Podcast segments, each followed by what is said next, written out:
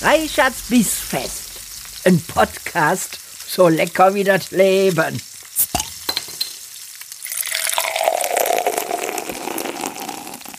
Liebe Freunde der gehaltvollen Verdauung, herzlich willkommen zu einer weiteren Folge meines Podcasts Reichards Bissfest. Und heute freue ich mich ganz besonders, dass mein lieber Freund der Ahmed wieder hier zu Gast ist. Hallo Ahmed. Hallo Stefan. ich bin von so vielen Menschen jetzt auf Instagram gefragt worden, wer ist denn eigentlich dieser Ahmed? Gibt's den wirklich? Doch, ist wirklich so. Weil ich dich ja, ähm, ich, ich, weiß nicht, ob du das gesehen hast bei diesem einen Video, ähm, wo ich gefragt wurde oder in, in einem der Videos, die richtig viral gegangen sind, bin ich gefragt worden, woher denn mein Interesse an der äh, Türkei kommt. Und da habe ich in einem Kommentar deinen Namen erwähnt und halt ne, so, so ganz kurz zusammengefasst erzählt, wie wir beide nach dem Erdbeben am äh, 6. Februar miteinander gesprochen haben. Und allein dieser Kommentar ist mittlerweile über 4000 Mal geliked worden. Nur der Kommentar.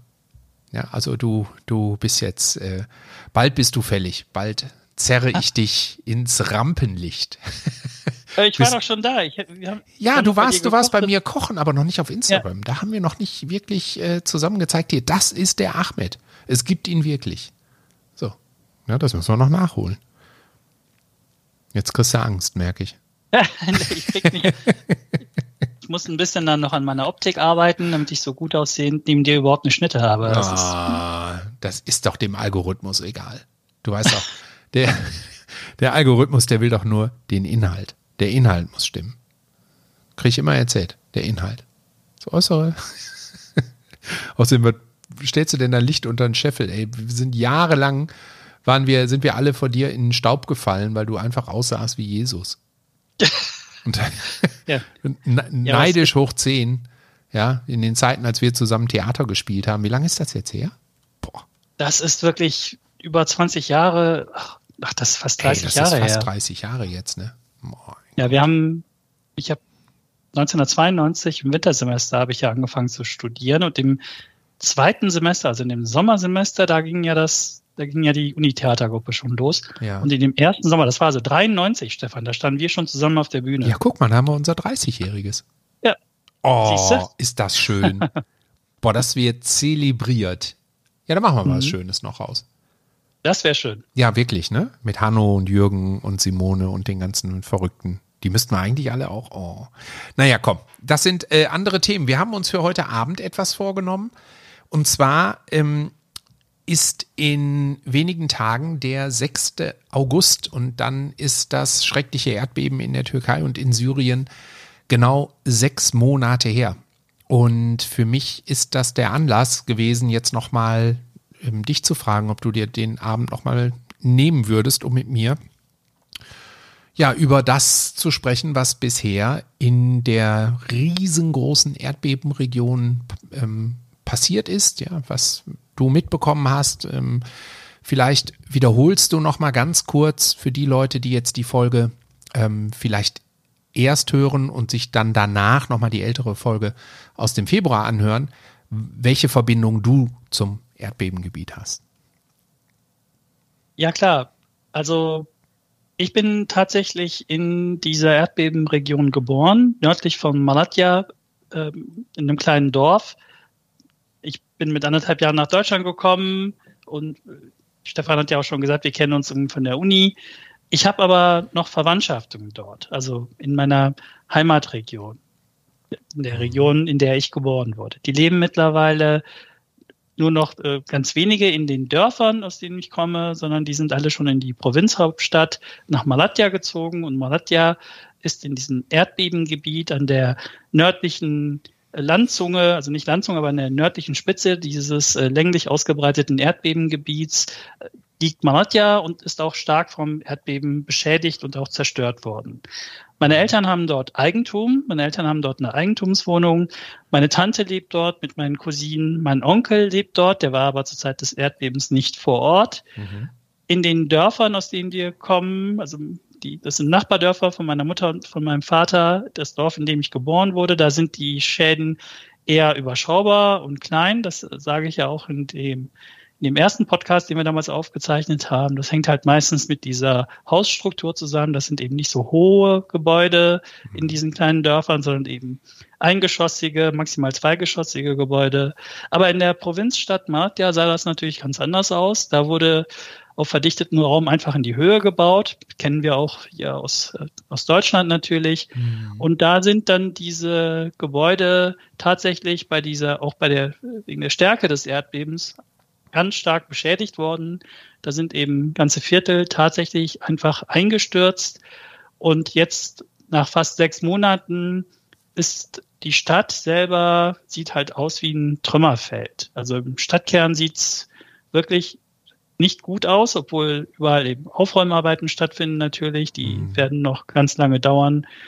Und das Viertel, wo meine Eltern ihre Eigentumswohnung haben, wo auch meine Tante in der Nähe lebt, da ist halt ein Straßenzug, wo meine Tante gelebt hat, der ist halt einfach platt. Mhm. Also das kann man sich, so wie wir das eben hier kennen, wenn wir durch eine Stadt laufen, da denkst du, guck mal, da ist ein Block, da ist ein Block und ihr müsst euch wirklich vorstellen, der ganze Block ist einfach eingestürzt wenn in diesen Blöcken Gebäude stehen geblieben sind, dann lag eben die Vermutung sehr nahe, dass die durch die einstürzenden Gebäude teilweise so stark schon beschädigt sind, dass man die aus Sicherheitsgründen einfach mit abreißt. Und das haben die halt auch dann großflächig gemacht. Also sie haben einfach ganze Straßenzüge platt gemacht. Mhm. Das, äh, das Haus, in dem meine Eltern ihre Eigentumswohnung haben, das ist so an einer leichten Hanglage und ähm, ist von außen jedenfalls ähm, kaum beschädigt. Mhm. Ähm, und ähm, oben auf dem Dach hat meine Mutter mir am Telefon erzählt, oben auf dem Dach sind halt ein paar Sachen eingestürzt und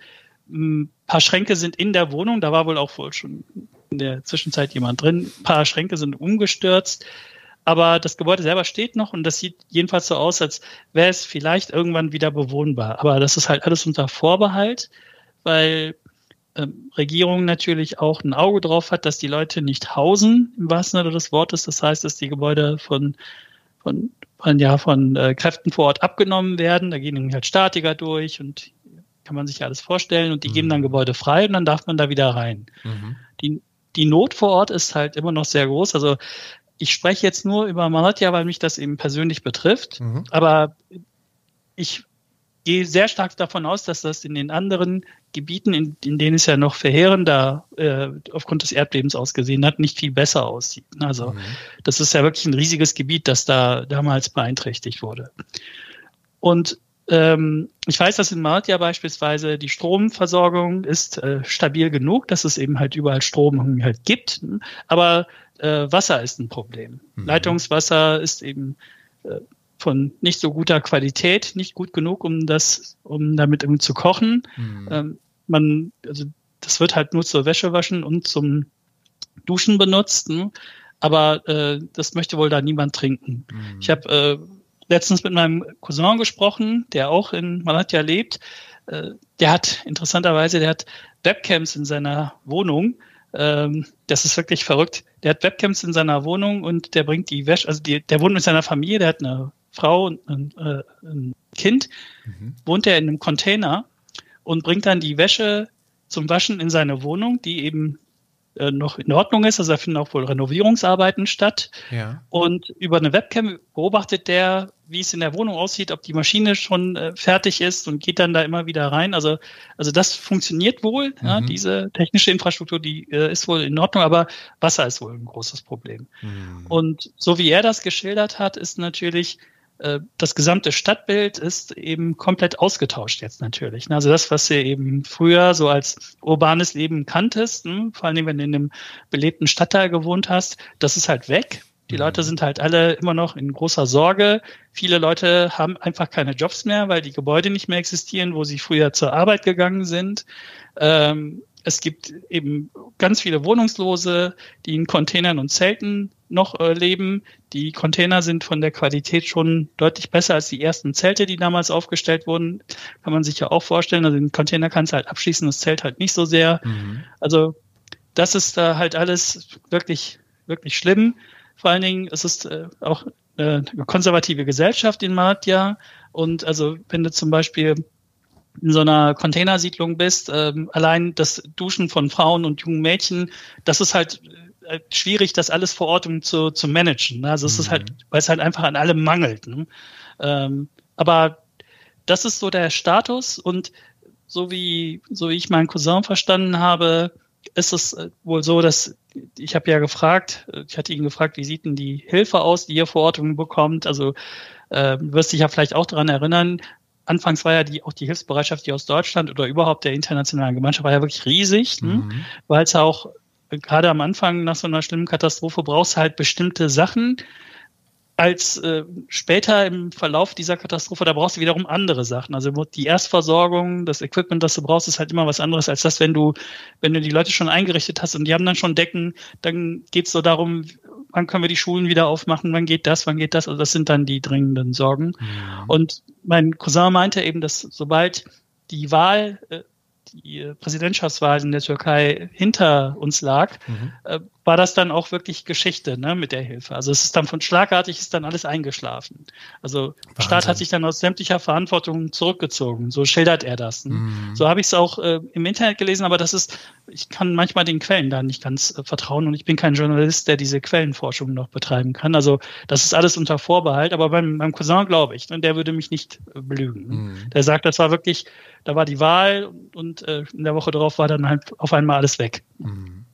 Ja, also wir reden heute über alle möglichen Aspekte dieses Erdbebens und es muss uns beiden natürlich klar sein, wir sind weder Wissenschaftler noch Journalisten. Das heißt, wir haben jetzt hier nicht äh, eine eigene äh, Quellenrecherche vorliegen oder ähm, offizielle oder auch inoffizielle, aber glaubwürdige Quellen aus der Region, sondern das ist einfach ja, wir spiegeln das wieder, was wir von Leuten hören. Ich über meine ähm, Instagram-Community, du über dein, deine äh, Freunde und Familie, äh, was wir von Leuten aus der Region hören. Ne? Und äh, gucken, was das wohl mittel- und langfristig bedeutet. So, also ich habe vielleicht für diejenigen da draußen, die uns jetzt gerade zuhören und gar nicht mehr so richtig tief in diesem ganzen Erdbebenthema thema drin sind. Nochmal so ein paar Eckdaten im wahrsten Sinne des Wortes. Also ich kann euch allen nur empfehlen, guckt euch mal auf Wikipedia den Artikel Erdbeben in der Türkei und Syrien 2023 an. Da steht sehr viel. Da gibt es auch jede Menge Quellennachweise und Verlinkungen etc. pp. Ein paar habe ich mir tatsächlich angeguckt und dann lande ich aber sehr schnell auf türkischsprachigen ähm, Quellen und da versagt dann mein mittlerweile immerhin aus stolzen 80 Vokabeln bestehender Wortschatz, aber das, das reicht halt vorne und hinten noch nicht. Ne? Ja, es ist halt, ich, du weißt, wie viel ich um die Ohren habe und du weißt, ähm, dass ich ganz viel Zeit durch das Eventgeschäft ja auch immer so, so, so, ähm, ja, episodisch ähm, mal zur Verfügung habe oder eben überhaupt keine Zeit zur Verfügung habe. Und immer wenn ich gar keine Zeit zur Verfügung habe, bleibt mir gar nichts anderes übrig, als dadurch weiter zu lernen, dass ich ähm, zum Beispiel türkische Kommentare übersetze unter meinen Posts und ähm, mir äh, ein paar lustige Dinge rauspicke, die mir die Leute schicken und so. Und das ist also im wahrsten Sinne des Wortes Learning by Doing. Aber ich empfinde mich selbst als sehr langsam und was ich ganz besonders schlimm finde, ist, dass man so schnell ähm, äh, wieder ausgebremst wird. Weißt du, ich bin letztens ähm, äh, bei meinem Lieblingstürkischen äh, Supermarkt gewesen ne, und habe dann ganz stolz ähm, äh, die, die, Frau an der Kasse mit einem herzlichen Merhaba Nassilsinis äh, begrüßt. Ja, und dann sagt mein Buch, wie man darauf antwortet aber es hat sie halt nicht getan. es hat mir ja. halt einfach Lass türkische Worte, türkische Worte ja. entgegengeworfen mit irgendwas war da mit Alman und Türkische und ich denke mal, sie wird sowas gesagt haben wie, ach, toll, ein Deutscher versucht Türkisch zu sprechen, so irgendwas in der Richtung. Ja, und dann habe ich einfach nur noch ein grenzdebiles Grinsen im Gesicht. Mehr, zu mehr bin ich dann noch nicht in der Lage. Aber ja, das ist äh, insofern ganz spannend, auch eine ganz spannende Erfahrung, weil einem das nochmal klar macht, wie sich Ausländer bei uns fühlen, wenn die unsere Sprache nicht kennen. Ne? Also, das ist wirklich ein cooles Gefühl, mal eine Sprache zu lernen, die man im Alltag benutzen kann, weil wir nun mal einfach eine, eine ganz große türkischstämmige äh, Bevölkerung ja nun mal haben. Im, und dann in diese Situation reinkommt, dass dein Gegenüber dir deine sprachlichen Grenzen aufzeigt. Und das macht echt demütig, muss ich sagen. Also es ist äh, für mich genau das Richtige. Und ich glaube, wenn ich jetzt Französisch lernen würde oder so, hätte ich diesen Effekt nicht. Weil es dafür einfach zu wenige französisch sprechende Menschen, also so eine französische Community. So, die gibt es ja nicht in Deutschland. Also zumindest nicht in der Form. Ne? Und äh, die türkisch sprechende Community ist halt riesig und man kann wirklich, äh, und das finde ich auch zum Teil natürlich schwierig, ja, dass man auch auf äh, Familien trifft, wo die zweite oder dritte Generation der hier Lebenden äh, immer noch kein vernünftiges Deutsch sprechen und einfach ja Türkisch sprechen wollen. das ist äh, spannend, spannende Erfahrung, spannende Erfahrung. Aber da reden wir ein andermal drüber. Und äh, ich warte immer noch darauf, Ahmed, dass du mir türkische Herausforderungen schickst, Kollege. ja, ich weiß. So. Ich habe ich hab dir das ja gesagt, du hast ja nach äh, türkischen Witzen am liebsten wolltest ja haben, mhm. die du dann eben äh, hier vorträgst. Und ich habe dir ja gesagt, mein Problem ist, ich, die meisten türkischen Witze, die ich kenne, sind leider versaut. Und ich möchte nicht, dass das, dass das auf mich zurückgeführt wird, was du dann möglicherweise ja. aufgrund eines Aussprachefehlers an unflätigen Bemerkungen von dir gibst. Ich ja, nicht, dass das, dann, das, ja, äh, das möchte ich nicht. möchte ich nicht. Jetzt rede dich nicht raus, ja? Dann gib mir versaute, dreckige Witze. Das ist, glaube ich, auch etwas, ja. was meine Community sehr mag. Ja.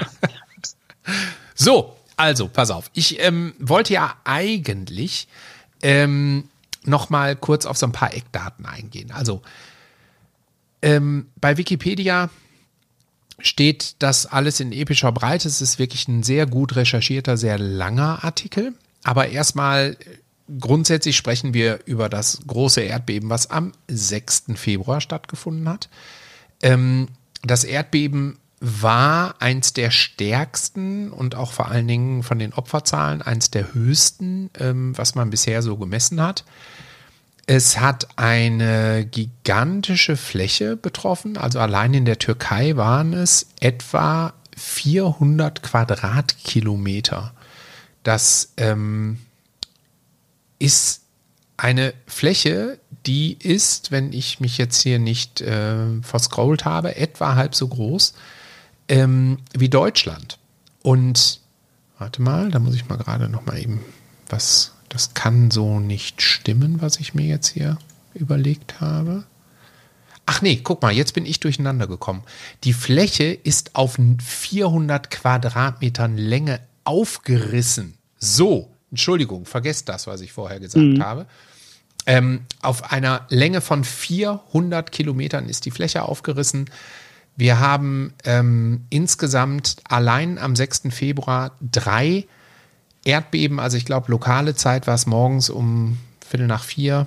Ähm, und das erste Erdbeben hatte eine Magnitude von 7,8. Dann äh, kam eine, ja, zehn Minuten später das zweite mit einer Magnitude von 6,7 und dann, und das ist relativ ungewöhnlich, neun Stunden später, ähm, nochmal eins mit 7,5.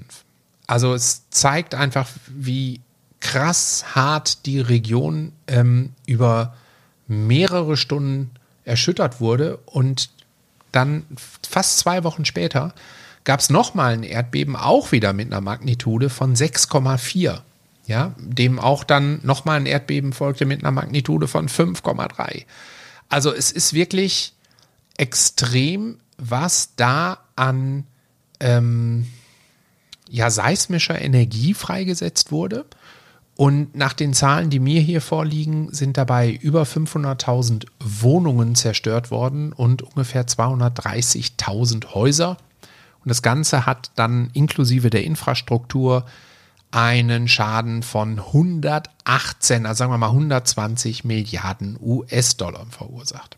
Und da sprechen wir ähm, vor allen Dingen äh, natürlich von, von einem Schaden, der hauptsächlich in der Türkei entstanden ist. Und ähm, Syrien, das hatten wir ja beim letzten Mal schon das Problem, uns liegt einfach viel zu wenig Information ähm, über die syrische Region vor. Auch bei dem Wikipedia-Eintrag ähm, geht alles, was ich hier lesen kann, ungefähr da, ja, von, von einem Zehntel der Schäden, Zehntel der Todesopfer, der Verletzten, ähm, der Zerstörung ähm, auf Syrien und 90 Prozent des Ganzen ist in der Türkei passiert. So, das beschreibt es ganz gut. Habe ich aus deiner Sicht was vergessen? Nein, das, das ist schon, ähm, das ist das, was wir wissen, sagen wir es so. Ne? Das mhm. ist das, was wir wissen.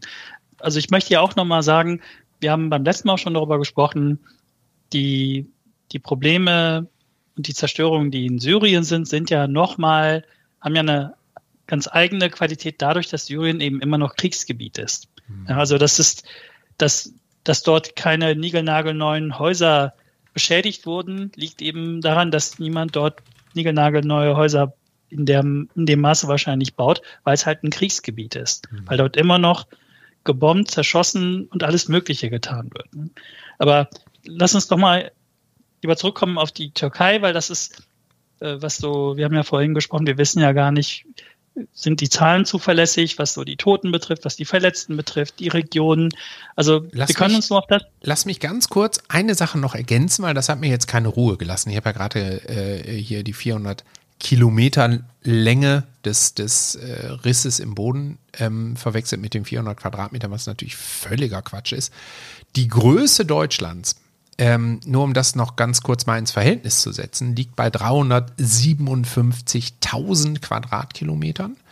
Und die Fläche, die von dem Erdbeben zerstört wurde, liegt bei 103.000 Quadratkilometern. Ja, wenn man. Ja, ist mal eine Hausnummer, ne? So. Und äh, hat eine Bevölkerung von mindestens 20 Millionen Menschen betroffen. Sagt man, liest man. So. Mhm. Okay, das wollte ich noch eben loswerden.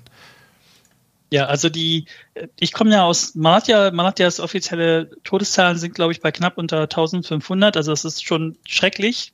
Ich glaube, Verletzte sind so 7.500 oder 7.300, glaube ich. Also es gibt zu diesem Wikipedia-Artikel, den du verlinkt hast, gibt es auch eine englische Version, die ist tatsächlich noch mal, ich glaube, viermal, fünfmal länger mit wow. äh, zusätzlichen äh, Informationen falls, falls man zum Beispiel das Deutsche nicht so richtig versteht, kann man das auch nochmal auf Englisch äh, nachgucken. Also die, die türkische Wikipedia-Seite ist nicht ganz so ausführlich, aber die ist nicht falsch dadurch. Ne? Die mhm. ist eben nur ein bisschen, da sind nur weniger Informationen zusammengetragen. Und diese, äh, in Malatya ist eben äh, beschädigt da, die, die Stadt, aus der ich komme, die ist äh, beschädigt. Viel schlimmer sieht es eben in Kahramanmaraş aus, in Hatay aus, in Gaziantep aus. Das ist, da sind einfach ganz, ganz viele, ganz, ganz viele Menschen gestorben. In, in Hatay zum Beispiel, also offizielle Zahlen sind über 23.000 Menschen gestorben. Mhm. Also, also ihr müsst euch vorstellen, 23.000 Menschen in, in kürzester Zeit durch eben herabstürzende Gebäude. Also es ist, mhm. es ist wirklich schrecklich. Ne?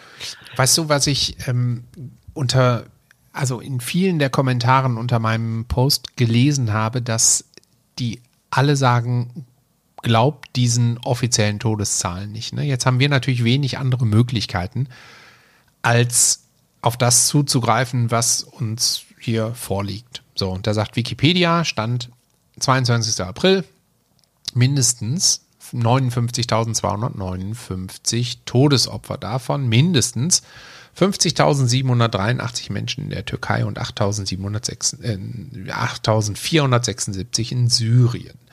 Und die Zahl der Verletzten in der Türkei lag bei mindestens 107.000 und in Syrien bei 5.685.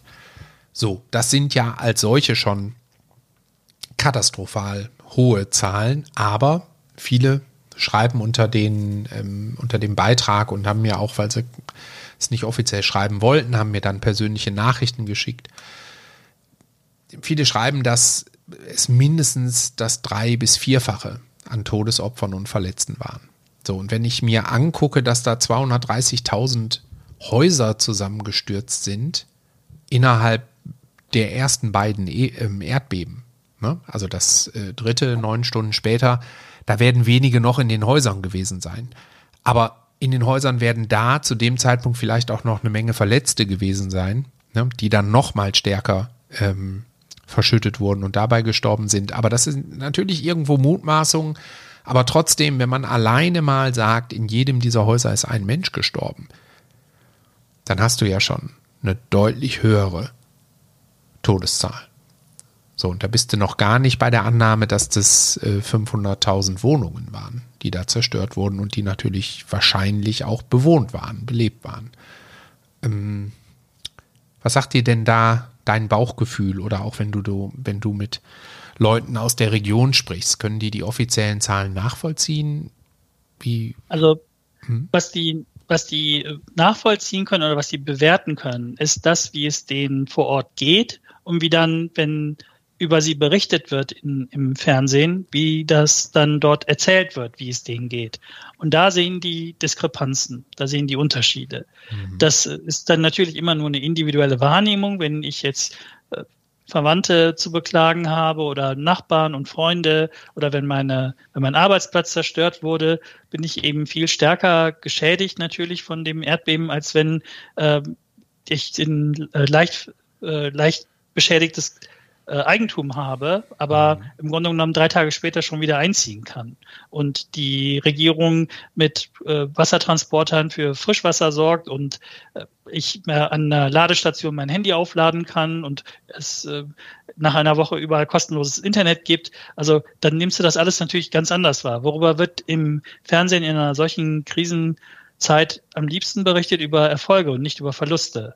Also deswegen ist das wahrscheinlich unterstelle ich jetzt einfach mal gar nicht so überraschend, dass eben die, die Darstellung in den türkischen Medien vor allen Dingen jetzt nicht ganz so negativ ist, wie es vielleicht von den Menschen vor Ort, also jedenfalls mit denen ich gesprochen habe, vor Ort wahrgenommen wird. Die Verzweiflung mhm. ist halt einfach sehr, sehr groß, mhm. weil eben die Zukunft unglaublich ungewiss geworden ist. Also jetzt wieder aus der persönlichen Perspektive, meine Cousine hat, äh, hat einen Sohn und wo geht der zur Schule? Die konnte in Malatya konnte sie nicht bleiben, ist dann mhm. erstmal nach Ankara und in Ankara gab es dann eben die Möglichkeit, dass er erstmal zur Schule gegangen ist, aber die wollten auch wieder zurück und wie funktioniert das alles? Das ist halt einfach alles unsicher, weil eben nicht geklärt ist, äh, kannst du jemals in in Eigentum zurück oder in, in eine Miets, Mietswohnung zurück. Mhm. Also mein, mein Cousin, also wir, wir, haben ja gesagt, wir sind keine Journalisten. Ne? Äh, wenn Journalisten jetzt irgendwie recherchieren würden, würden die feststellen, dass mein Cousin nicht mein Cousin ist, sondern er ist der Sohn vom Cousin meiner Mutter. Aber ich sage jetzt trotzdem Cousin, weil es mhm. ist dadurch nicht weniger korrekt. Ja? Also mhm. das nur zur Vereinfachung. Mhm. Ähm, ähm, der hat beispielsweise gesagt, dass die dass er Glück hat, dass er äh, vor, vor mehreren Jahren hat er eben damals überteuert eine Eigentumswohnung gekauft und hat sich immer darüber geärgert, dass er so eine Eigentumswohnung äh, gekauft hat für so viel Geld und eigentlich fühlt man sich ja immer abgezockt. Das ist ja bei Immobilien in der Regel irgendwie halt so. Mhm. Aber er meinte, er ist, also er ist unglaublich glücklich, dass er diesen in, also diesen, dieses finanzielle Fiasko damals eingegangen ist, weil Mieten kann man sich in der Stadt nicht mehr leisten. Nur die wenigen Wohnungen, die du noch mieten kannst, sind unglaublich teuer geworden. Das heißt, wenn du über materielle Mittel äh, verfügst, kannst du das, kannst du die, die Katastrophe noch einigermaßen abfedern, aber die meisten Menschen haben diese Mittel halt nicht. Und die sind dann eben wirklich auf Hilfe des Staates angewiesen. Und wenn der dann nur bis zu einem bestimmten Zeitpunkt oder bis zu einer bestimmten Phase die Hilfe leistet und sich danach irgendwie zurückzieht, dann sind die auf sich selbst gestellt. Mhm. Und dann ist natürlich die Verzweiflung vor Ort um den Faktor unbekannt auf einmal größer. Mhm. Mhm. Wenn du ähm, mit den Leuten da vor Ort sprichst, und dann auf der anderen Seite so, ich, ich nenne sie jetzt mal ganz bewusst die offizielle Staatspropaganda hörst, so nach ich meine, Erdogan ist direkt nach dem Erdbeben, naja, direkt, der hat sich relativ viel Zeit gelassen, glaube ich, ne? Vier, fünf Tage später oder so war er dann da und hat gesagt, bis Ende des Jahres ist ja alles wieder aufgebaut. Nee, in, innerhalb von einem innerhalb Jahr. Eines Jahres, innerhalb eines ist ja alles das wieder aufgebaut. Gesehen, ja. Das habe ich gesehen. Und äh, das habe ich in dem letzten Podcast schon gesagt und das habe ich auch in, in den Insta-Posts gesagt. Das, das kann man doch, also wer, wer glaubt denn sowas? Sind das Leute, ja, die dann irgendwo ähm, in, in völlig anderen Landeshälften leben. Also ich meine, das ist eine Region. Jetzt habe ich eben nicht geguckt, welche Fläche ähm, die Türkei hat. Lass mich das mal gerade äh, raussuchen. Aber ich würde sagen, das war ein Viertel wahrscheinlich der ähm, Fläche der Türkei, die da betroffen ist. Und die Menschen, die sehen doch die Realität vor Naja, ein Achtel, Entschuldigung, guck mal, 783.000 Quadratkilometer hat die Türkei. Ja, es ist ein, ein knappes Achtel. Ähm, ist das das Problem, dass so viele Menschen das einfach nicht wirklich sehen und das deswegen glauben? Weil auch unter meinen Posts natürlich Leute sagen so, nee, nee, äh, bis Ende des Jahres ist alles wieder aufgebaut, macht euch mal keine Sorgen, Erdogan wird das schon richten. So, wo, wo kommt denn diese Gläubigkeit her, wenn es doch harte, belegbare Fakten gibt, die jeder sehen kann? Oder kann ja, die ich, nicht jeder ich weiß sehen? nicht, vielleicht, vielleicht können in Krisenzeiten nochmal besondere Kräfte entfesselt werden des Staates. Das kann, kann sein.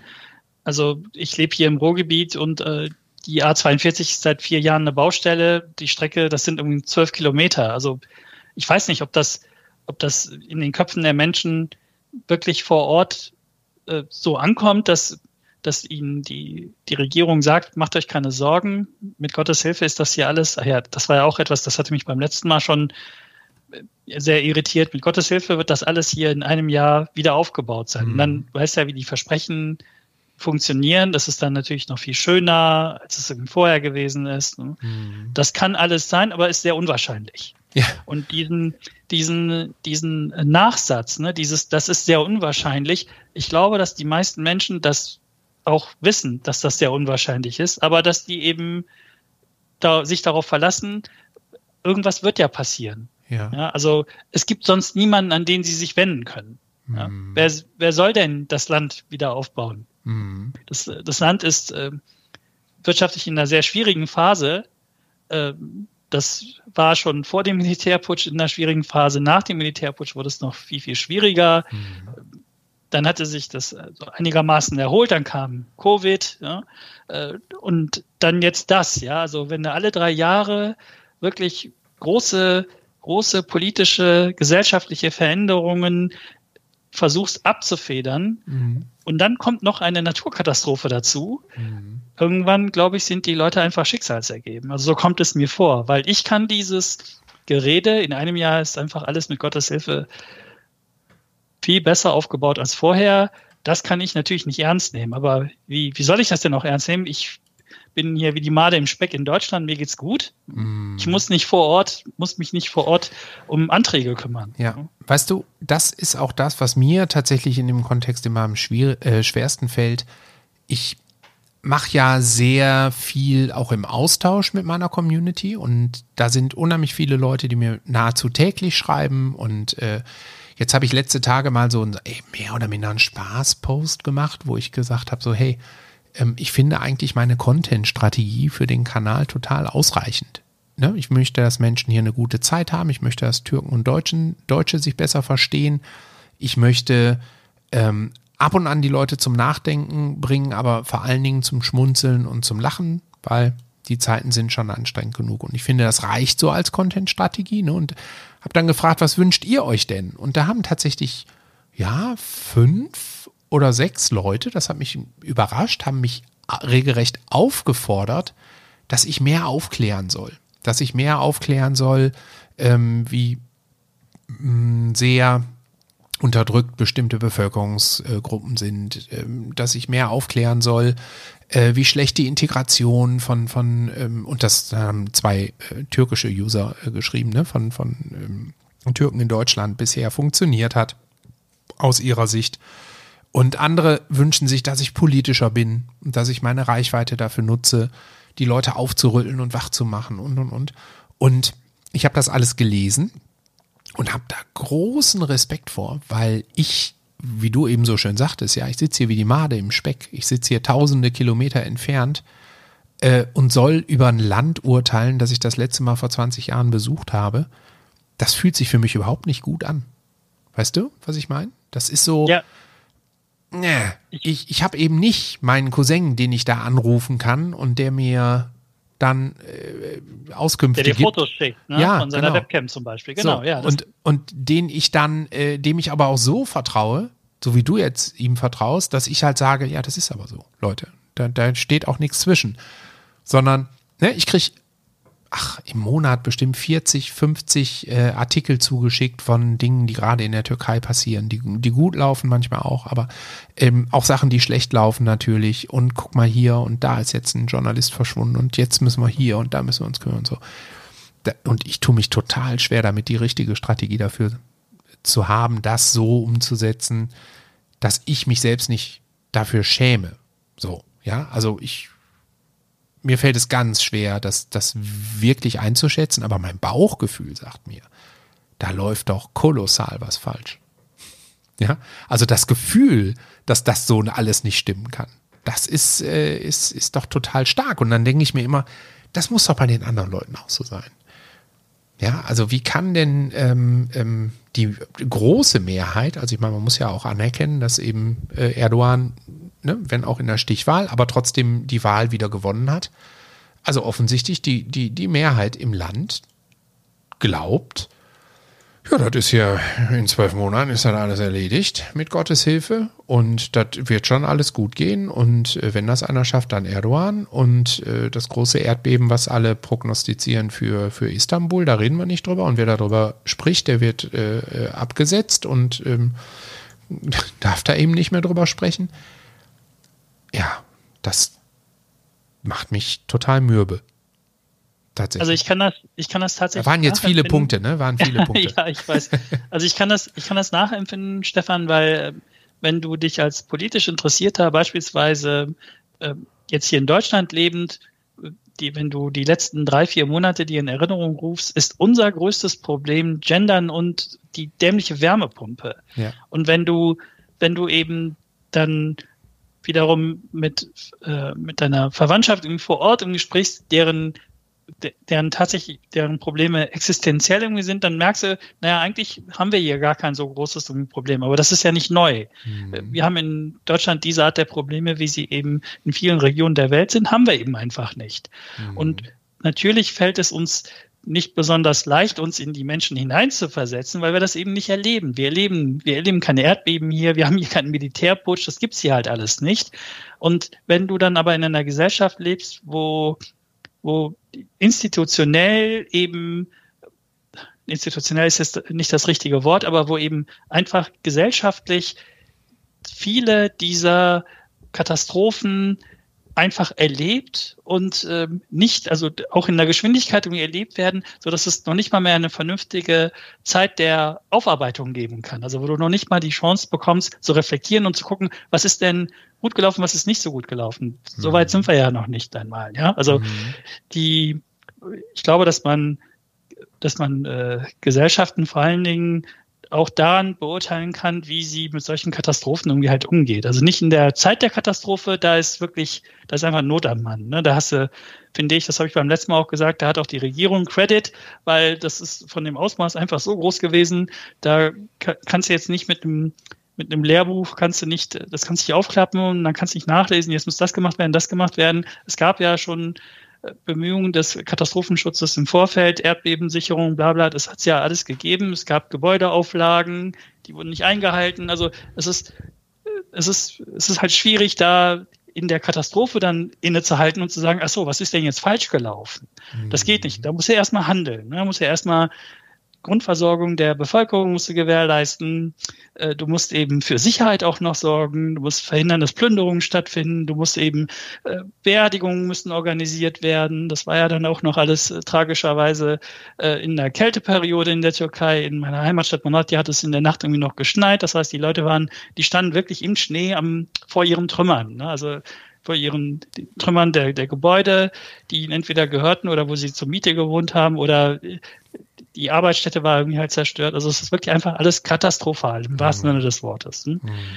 Und im Abstand der Wochen und äh, Monate äh, kam dann aber schon die, die Wahl. Das heißt, es gab auch ein großes politisches Interesse, ich unterstelle das einfach mal, mhm. großes politisches Interesse der Regierungspartei natürlich nicht besonders schlecht dazustehen, wenn es um das Krisenmanagement geht. Mhm. Und ähm, die Oppositionsparteien, die eben im historischen Bündnis es nicht geschafft haben, Erdogan irgendwie abzulösen, haben das auch nicht politisch ausgenutzt, dass das eben, dass der Staat da nicht besonders äh, gut reagiert hat.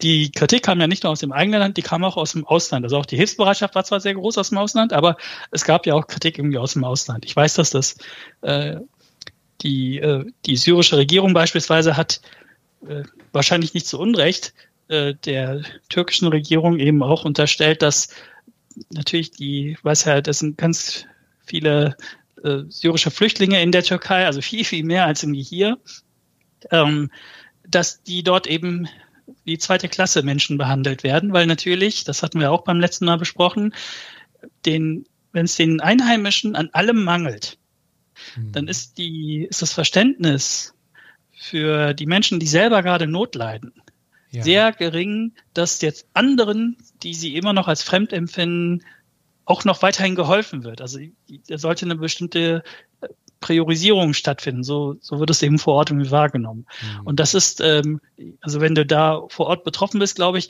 ist das nicht überraschend, dass es dazu kommt, aber es ist eben falsch. Wir wollen eben, wenn Hilfe geleistet wird, will ja der Helfende nicht sagen, äh, du bist zuerst und dann kommst du, sondern äh, also der Erste, der kommt, der kriegt halt was. Ne? Also so sollte es irgendwie sein. Aber es ist eben in diesen Erdbebenregionen dann eben teilweise auch zu äh, äh, ja zu wirklich äh, ja, offenem Rassismus gegenüber den Syrern vor Ort äh, gekommen. Ne? Das ist, das ist, ist ja bis heute immer noch so. Also es ist, das ist ein großes Problem in der Türkei. Also ja. da ist zum Beispiel, äh, ich, das ging ja gestern, glaube ich, durch die Presse äh, von den Flüchtlingen, die oder von den Flüchtenden, die 2015 nach Europa gekommen sind oder von denen, die in Deutschland geblieben sind, hat ist jetzt mehr als die Hälfte ist in, in Lohnarbeit hier in Deutschland. Das heißt, die zahlen Steuern und haben hier ganz reguläre Jobs. Also das mhm. heißt, äh, wir konnten das als Gesellschaft offenbar konnten wir wegstecken, auch wenn es vielleicht der, der politischen Rechten gerade nicht gefällt. Aber es hat ja geklappt, mhm. auch mit Problemen, aber es hat offensichtlich äh, jedenfalls äh, besser geklappt, als äh, uns vorher, äh, vorher ja, gesagt wurde. In der Türkei ist es aber anders. Da ist, mhm. da ist es wirklich noch viel Not am Mann. Naja, es ist auch ein anderer Maßstab. Ne? Also ich keine genaue Zahl vorliegen, aber ich glaube, ein ganz gesundes Halbwissen dass die Türkei ja etwa viereinhalb Millionen Flüchtlinge aufgenommen hat.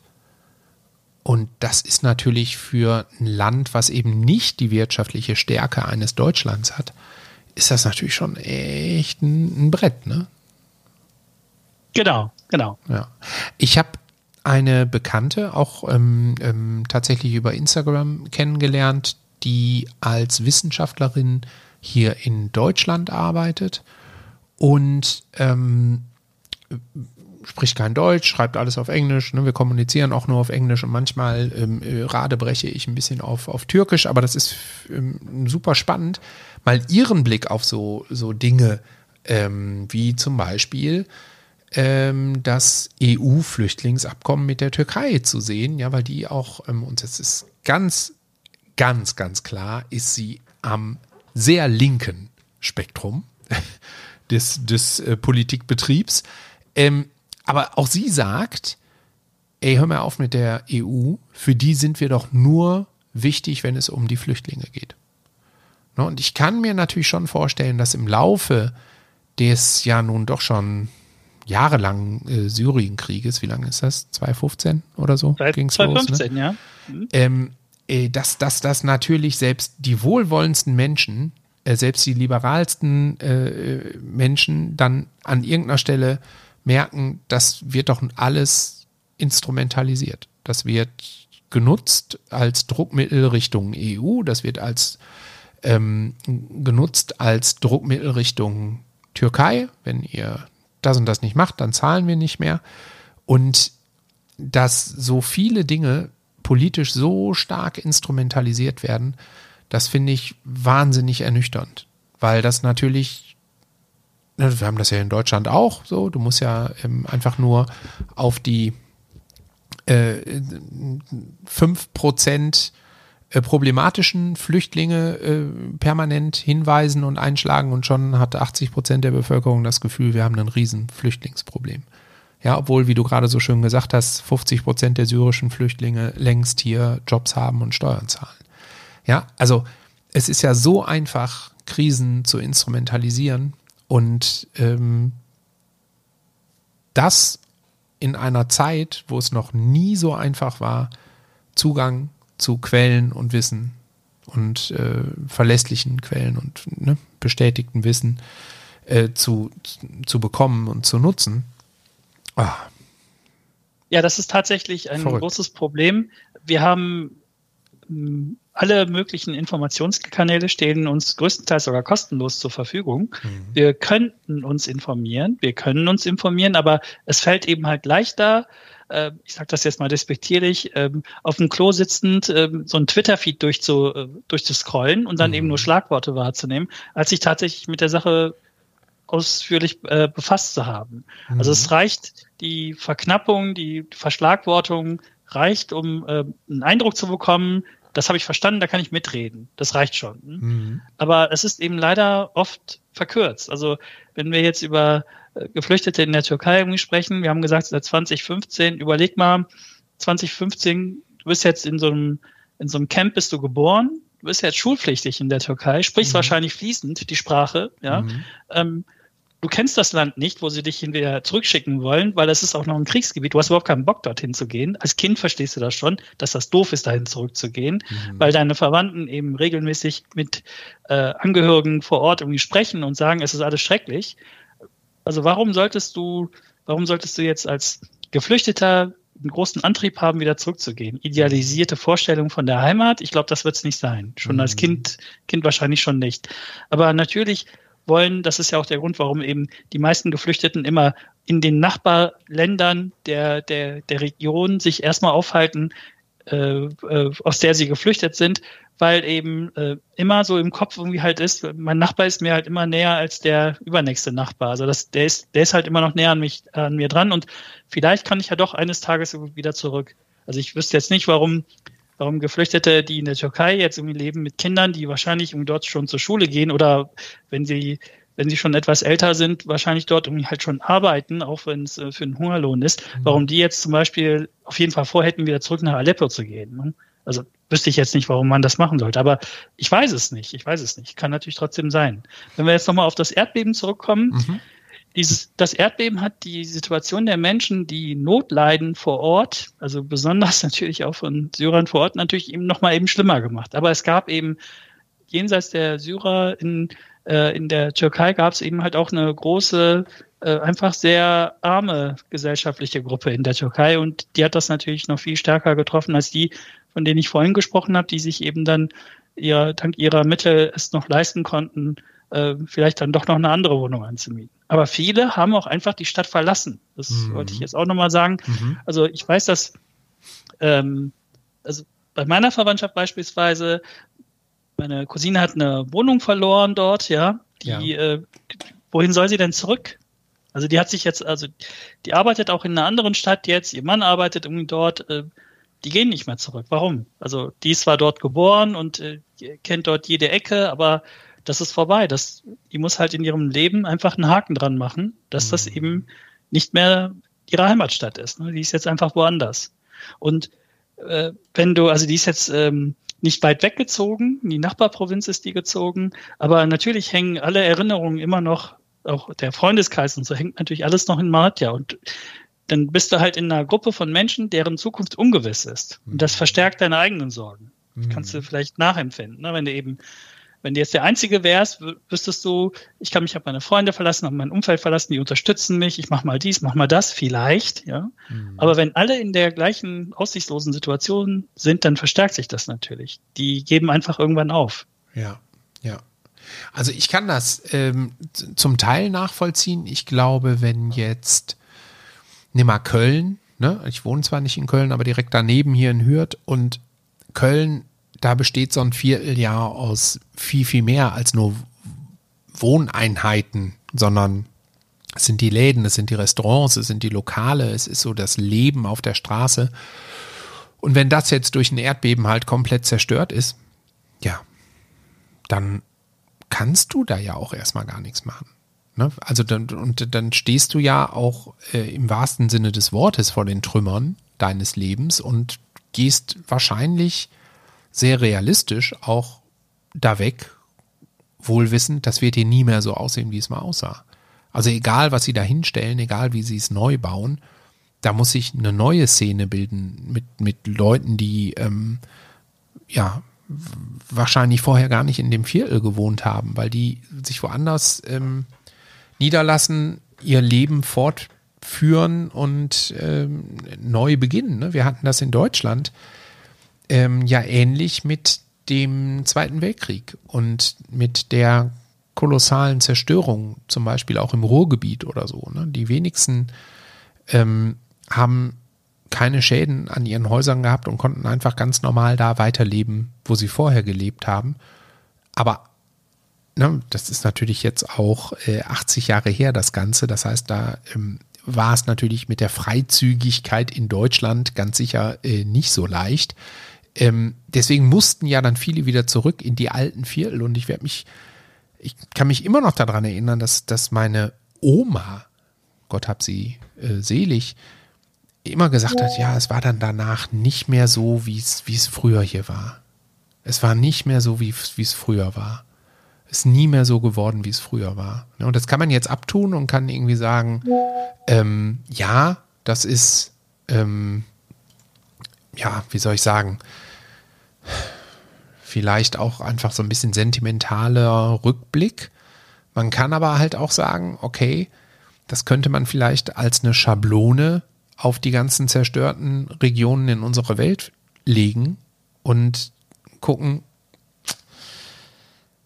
ob man dann nicht auch besser verstehen kann, dass Leute sagen, okay, da will ich gar nicht mehr hin, da will ich gar nicht mehr leben. Ne, wenn ich mir jetzt überlege, wie viele Menschen in, in ähm, ähm, der Türkei von dem Erdbeben betroffen sind. Guck mal, lass uns mal versuchen, das hochzurechnen. Wenn es 520.000 Wohneinheiten sind, gehen wir mal davon aus, dass da mindestens vier Leute drin gelebt haben im Schnitt.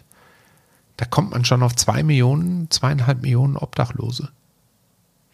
Genau, von jetzt auf gleich. Ja, genau, so. genau. Und die, die, äh, viele von denen werden drauf gucken und werden sagen, boah, okay, ich äh, äh, krempel meine Ärmel hoch und äh, sorge dafür, dass meine Stadt wieder das wird, was, was sie war. Aber denen steht mit Sicherheit ein genauso großer Teil gegenüber, der sagen wird, nee, das ist nicht mehr meine. Da gehe ich nicht mehr hin. Oder ich kann ja auch gar nicht dahin, weil ja eben genau. noch nichts wieder aufgebaut ist. Ne? Und ähm, ganz, ganz genau. Hm. Weißt du, du kannst also, äh, noch, noch ein Beispiel, dann ist so mein Gedankengang ähm, äh, abgearbeitet. Ähm, wir haben in Deutschland das Ziel der Bundesregierung, im Jahr 400.000 neue Wohnungen zu bauen, haben wir kolossal äh, gerissen. Wir sind bei 170.000 gelandet.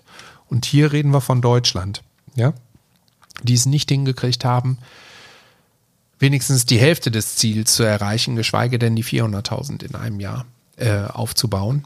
Und ich will jetzt nicht überheblich klingen, was ich damit meine, ist einfach nur, du hast hier einen extrem wohlhabenden Staat, du hast Förderprogramme, du hast eine ähm, sehr gut funktionierende Industrie, natürlich alles jetzt auch in der Rezession drin und so, alles in äh, alles okay, aber trotzdem im Vergleich zu anderen Ländern geht es uns ja immer noch wahnsinnig gut. Und wir sind eigentlich sehr stark in dem, was wir hier umsetzen können. Und bei einem Wohnungsbau geht es ja zu ganz großen Teilen immer auch um das individuelle Erwarten. Also wenn ähm, jetzt tun wir mal so, ja, deine Eltern hätten nicht eine Eigentumswohnung, sondern hätten ein eigenes Haus da unten gehabt, äh, das haben sie sich ja wahrscheinlich gebaut. Und dann ist es so gebaut worden, wie ihr es wolltet oder sie es damals wollten. Und wenn der Staat jetzt hingeht und sagt, wir bauen jetzt für euch hier fünf, äh, 230.000 neue Häuser, ähm, und die bauen wir in einem Jahr oder sagen wir mal, die bauen wir in anderthalb Jahren, sind wir mal nicht ganz so hart, tun wir mal 50 Prozent der Zeit drauf, ähm, dann ist das ja nicht, da setzt sich ein Architekt hin und überlegt mit dir, hm, wie wollen wir denn und wie machen wir denn und machen wir hier hübsch und da schön, sondern es ist Standardbau. Da wird werden um Geschwindigkeit, genau, ja. da werden Häuser äh, wie Retorten hingestellt, ähm, äh, Retortenhäuser hingestellt, so. Und das sind ja alles Aspekte, die kommen in der ganzen Diskussion überhaupt nicht vor. So, will da überhaupt wieder jemand leben? Ist das überhaupt das, was die, was die Menschen wollen? Was, ne?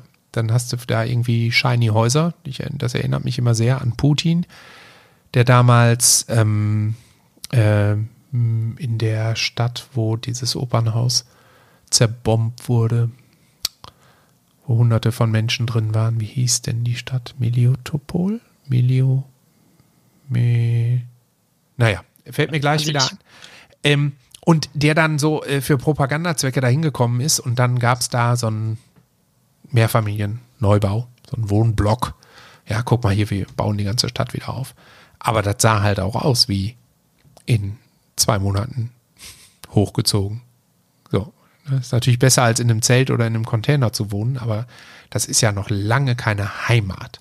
So, und jetzt sind wir endlich bei dem Punkt, auf den ich hinaus wollte dass man ja auch immer daran denken muss, du musst den Leuten ja auch wieder eine Heimat bauen. Und Heimat entsteht eben nicht aus der Retorte. Boah, da muss ich jetzt hin. Das muss ich ein bisschen herbeileiten. Äh. Ja. ja. Also das zum Thema Heimat und wie sich das entwickelt. Also ich habe, ich hatte das tatsächlich äh, auch vor einiger Zeit äh, äh mein Cousin mal gefragt. Ich habe dann, weil er eben den Entschluss gefasst hat, dass er mit der Familie da bleiben möchte, dass er eben nicht die Stadt verlassen möchte. Und er meinte nur, dass äh, einige auch die Stadt einfach verlassen, weil sie eben aufgeben. Weil es eben, weil in dem Viertel eben nicht nur, das ist ja nicht nur der Ort, wo du eben wohnst, ne, wie du eben vorhin schon gesagt hast, also es zählt auch viel mehr dazu deine, deine Supermärkte sind dort, irgendwie, es gibt dort vielleicht ein Theater oder ein Kino, in das du immer gerne gegangen bist oder einen Platz, wo du mit den Kindern gespielt hast, irgendwas in der Art und das ist auf einmal alles nicht mehr da. Mhm. Das ist jetzt aber auch ein, äh, ein Grund gewesen für die Leute überhaupt in der Stadt zu bleiben. Also weil da eben das, du hast auch das Angebot in der Stadt. Jetzt ist das alles aber nicht mehr im Angebot mit drin, also es steht nicht mehr auf der Karte, kannst du dir nicht mehr aussuchen.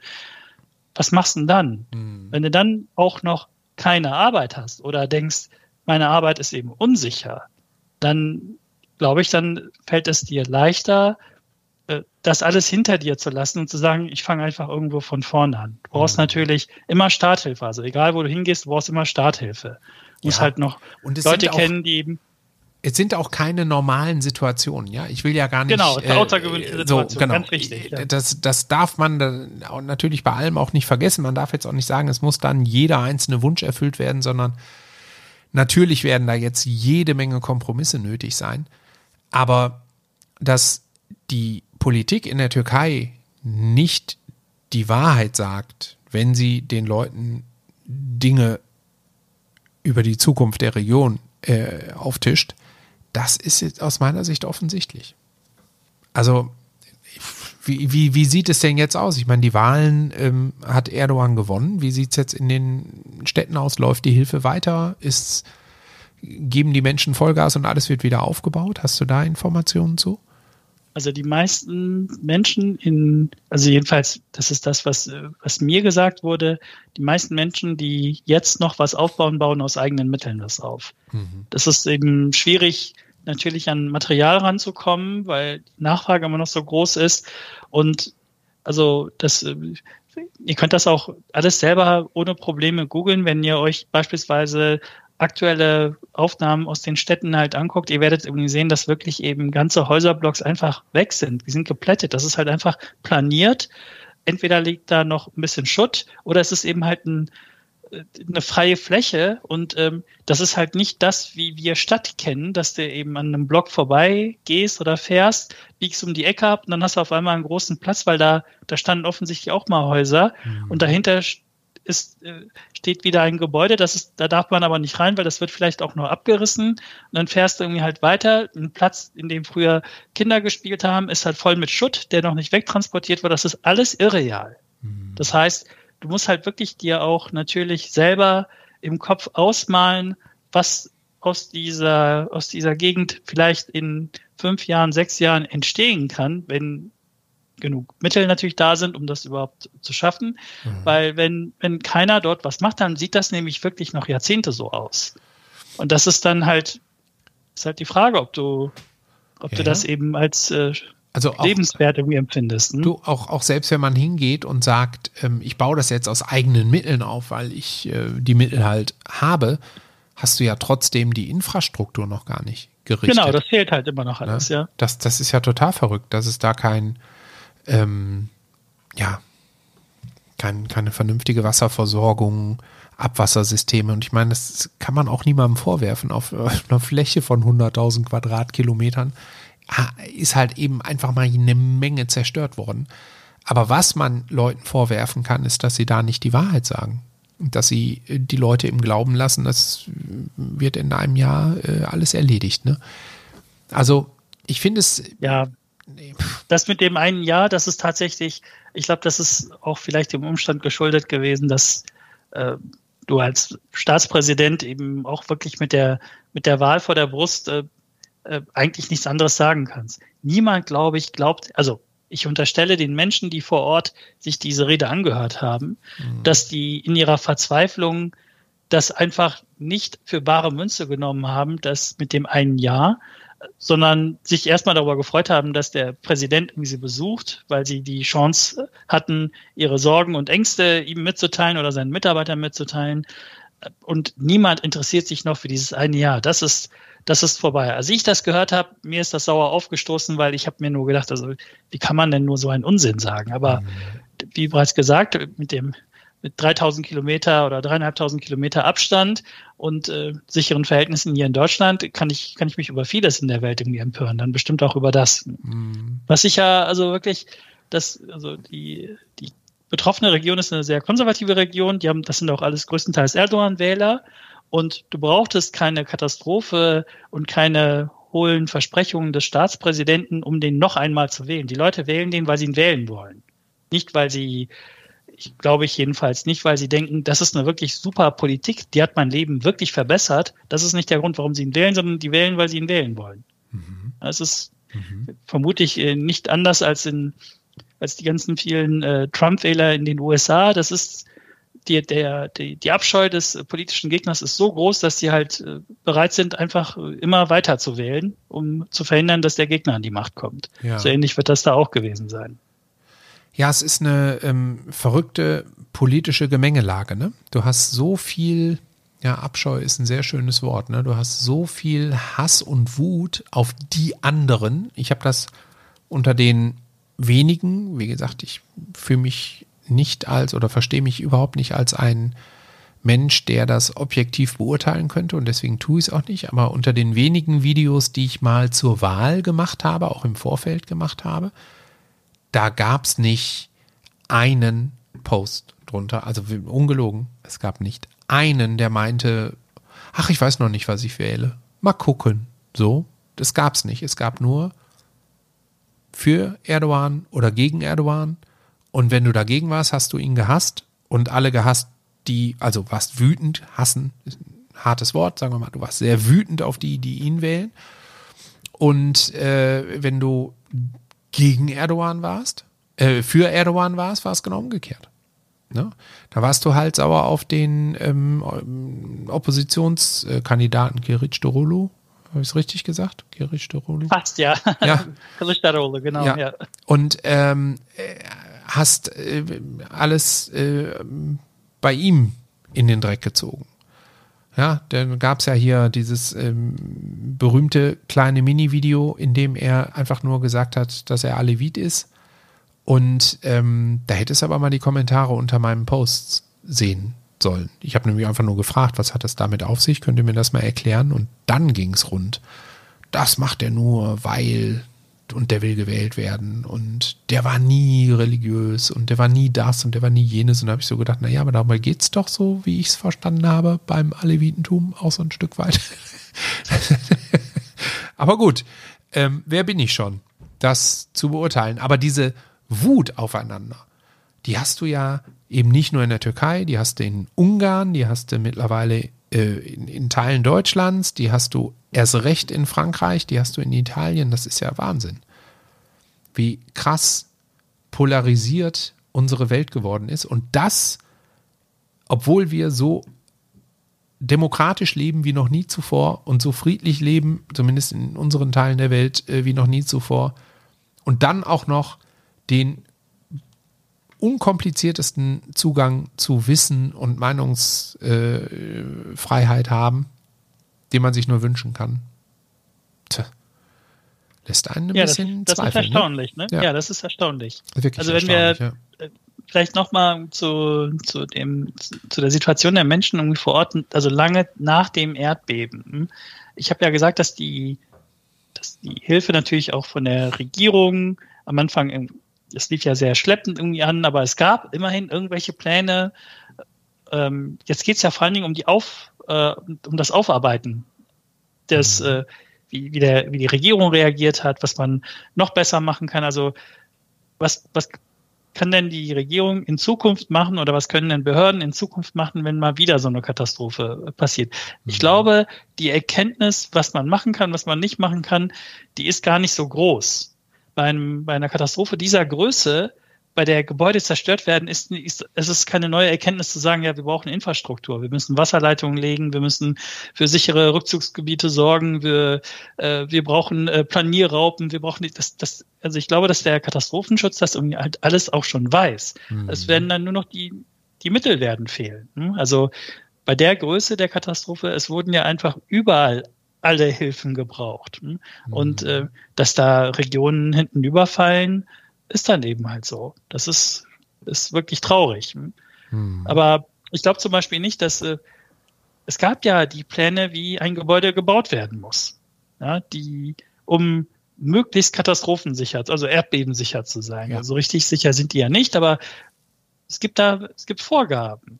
Und es war ja offensichtlich, dass diese Vorgaben bei neuen Gebäuden ab einem bestimmten Jahr beispielsweise nicht so stark eingehalten wurden, wie sie offensichtlich in den Dokumenten als abgenommen befunden äh, damals ausgesehen haben. Mhm. Aber irgendjemand hat halt daran, also hat damit Geld gemacht, unsichere Gebäude abzunehmen. Ja, also oder, oder hat damit Geld verdient, unsicher zu bauen. Ne? Hat mhm. gesagt, ich habe die Auflagen eingehalten, aber stimmte offenbar nicht. Das alles wird eben auf, äh, aufgearbeitet jetzt gerade. Ne? Und das mhm. ist dann eben vor dem vor der Wahl war es dann eben ganz einfach. Da hat man die Verantwortlichen zur Rechenschaft gezogen. Also es gab ja auch wirklich Verhaftungen. Leute wurden, Bauunternehmer wurden verhaftet, äh, Ingenieure. Ja, das wird dann auch öffentlich vorgeführt, um zu zeigen, dass man eben äh, diese schlimmen Verbrecher nicht davon kommen lässt. Mhm. Aber das ist ja, das hilft den, den Hinterbliebenen, den Menschen, die all, alles verloren haben, hilft das nicht dass du jetzt noch irgendwelche Leute verhaftest. Mhm. Das, ich glaube nicht, dass dadurch in Zukunft solche Dinge dann nicht mehr passieren. Das glaube ich nicht. Nee. Ja, nee, also. Also du, auch wenn ich, wenn ich unter meinen äh, Posts lese, wir wissen, dass in den nächsten zehn Jahren das gleiche ähm, Istanbul droht und da müssen 500.000 äh, ähm, Häuser ähm, neu gebaut werden, abgerissen und neu gebaut werden. In welcher politischen Realität würde das denn wirklich so umgesetzt? Also da brauchst du ja eine Diktatur, um, um das durchzusetzen. Stell dir mal vor, die würden feststellen, hier in, in jetzt mal als Beispiel, der passt nicht ganz, aber sagen wir mal in Köln, ja, das ist eine Erdbebenregion und da müssen wir jetzt äh, 500.000 Häuser neu bauen. Ähm, ich glaube nicht, dass, dass die Menschen das mitmachen würden. Aus den bekannten Gründen, ja. Sie würden es nicht glauben, sie hätten die Kohle nicht, sie sagen, ach, wird schon nichts passieren. So, genau wie Menschen äh, bei Evakuierungen im, in ihren Häusern bleiben. Ne? So. Also es gibt ja diverse Gründe, warum das nicht klappen würde. Und vielleicht würde es es schaffen, ein Viertel davon neu zu bauen. Ähm, in Deutschland. Und wenn ich das jetzt mal auf ein anderes Land übertrage, ich glaube, sowas funktioniert fast nur in, wenn überhaupt, fast nur in China. So. Würde ich einfach sagen, mir doch egal. Die siedeln wir jetzt mal um, die Millionen Menschen. So, die kommen jetzt da hinten links hin. Ja, da ist aber nichts. Ja, da bauen wir kurz. Und dann bauen wir da hinten rechts, bauen wir wieder neu. Da ist das jetzt so. Ja. Ja, es ist, ist wirklich schwierig. Also vor allen Dingen die die Zukunft der Menschen in dieser, in dieser Region, die ist eben wirklich nicht besonders rosig.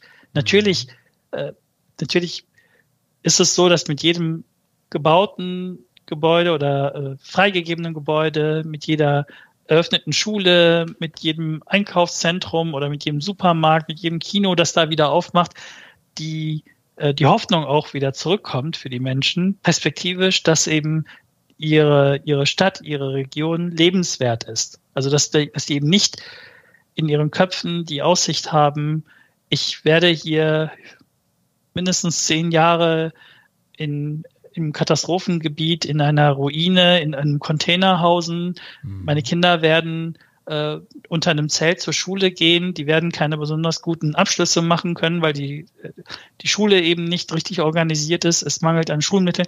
Das alles macht natürlich schlaflose, also vermute ich, bereitet den Menschen schlaflose Nächte. Hm. Die, die, also was, was mich wirklich äh, befasst, ist, wie, wie die Menschen eben immer noch die Hoffnung haben, dass es irgendwie besser wird. Das ist, das ist wirklich, ich finde das bewundernswert, dass da eben einige wirklich nicht aufgegeben haben, sondern, sondern weitermachen mhm. und ähm, sich auch die Hoffnung nicht äh, rauben lassen. Vielleicht auch mangels Alternative, der Neuanfang woanders eben noch viel, viel äh, schwieriger erscheint, äh, Europa als Festung eben keine Einladung mehr ist. Mhm. Also wo sollen die denn hin? In den Süden, ins Kriegsgebiet nach Syrien? Was soll das bringen? Also mhm. das ist halt einfach alles, alles schwierig. Dann bleiben die halt da, wo sie sind. Ja. Naja, diese Perspektivlosigkeit, ne, die können wir uns erst recht nicht vorstellen. Ne? Oder dieses, es ist ja gar nicht unbedingt eine Perspektivlosigkeit, aber es ist so diese, dieser nüchterne Blick auf die Realitäten. Was soll man denn machen? So, dieses Denken. Das haben wir ja so nicht. So, also wir können in Deutschland jeden Morgen aufstehen und sagen, das Leben ist eine Aneinanderreihung von Gelegenheiten. Musst du nur zupacken. Mach, tu. Ne? Und wenn du es hier nicht schaffst, dann kannst du als Deutscher auch jederzeit in die USA oder sonst wohin auswandern, wirst ja überall mit Kusshand genommen. Und das ist ja auch etwas, hm, also, dass man, dass man überall auf der Welt als äh, Deutscher mit Kusshand genommen wird, das möchte ich jetzt so nicht unterschreiben, aber äh, natürlich sind deine Ausgangsvoraussetzungen viel, äh, viel komfortabler, als wenn du eben, äh, wie Donald Trump gesagt hast, aus irgendeinem dieser Shitholes kommst. Also, die, äh, deine Ausgangssituation ist eben viel, viel rosiger, klar. Ja, ne? aber, aber du. Du kannst eben über. Du glaube tatsächlich, dass das stimmt, was ich gerade gesagt habe. Also natürlich nicht in jedem Land dieser Welt, aber der deutsche Pass ist der zweitbeliebteste Pass der Welt. das stimmt. Hast du auch ja, gelesen? Das, stimmt. Ne? das habe ich ja. gelesen, ja. Und der äh, beliebteste glaub, war? Warte mal, wer, wer war noch? Es gab nur, nur, ein, nur ein Land drüber. Das war nicht die Schweiz, sondern es war auch ein europäisches Land, glaube ich.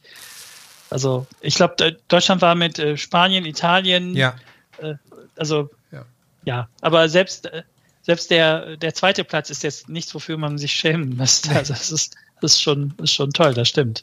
Ja, ich versuche mal, versuch's mal gerade hier. Beliebteste Pässe der Welt. Da haben wir es. Japan.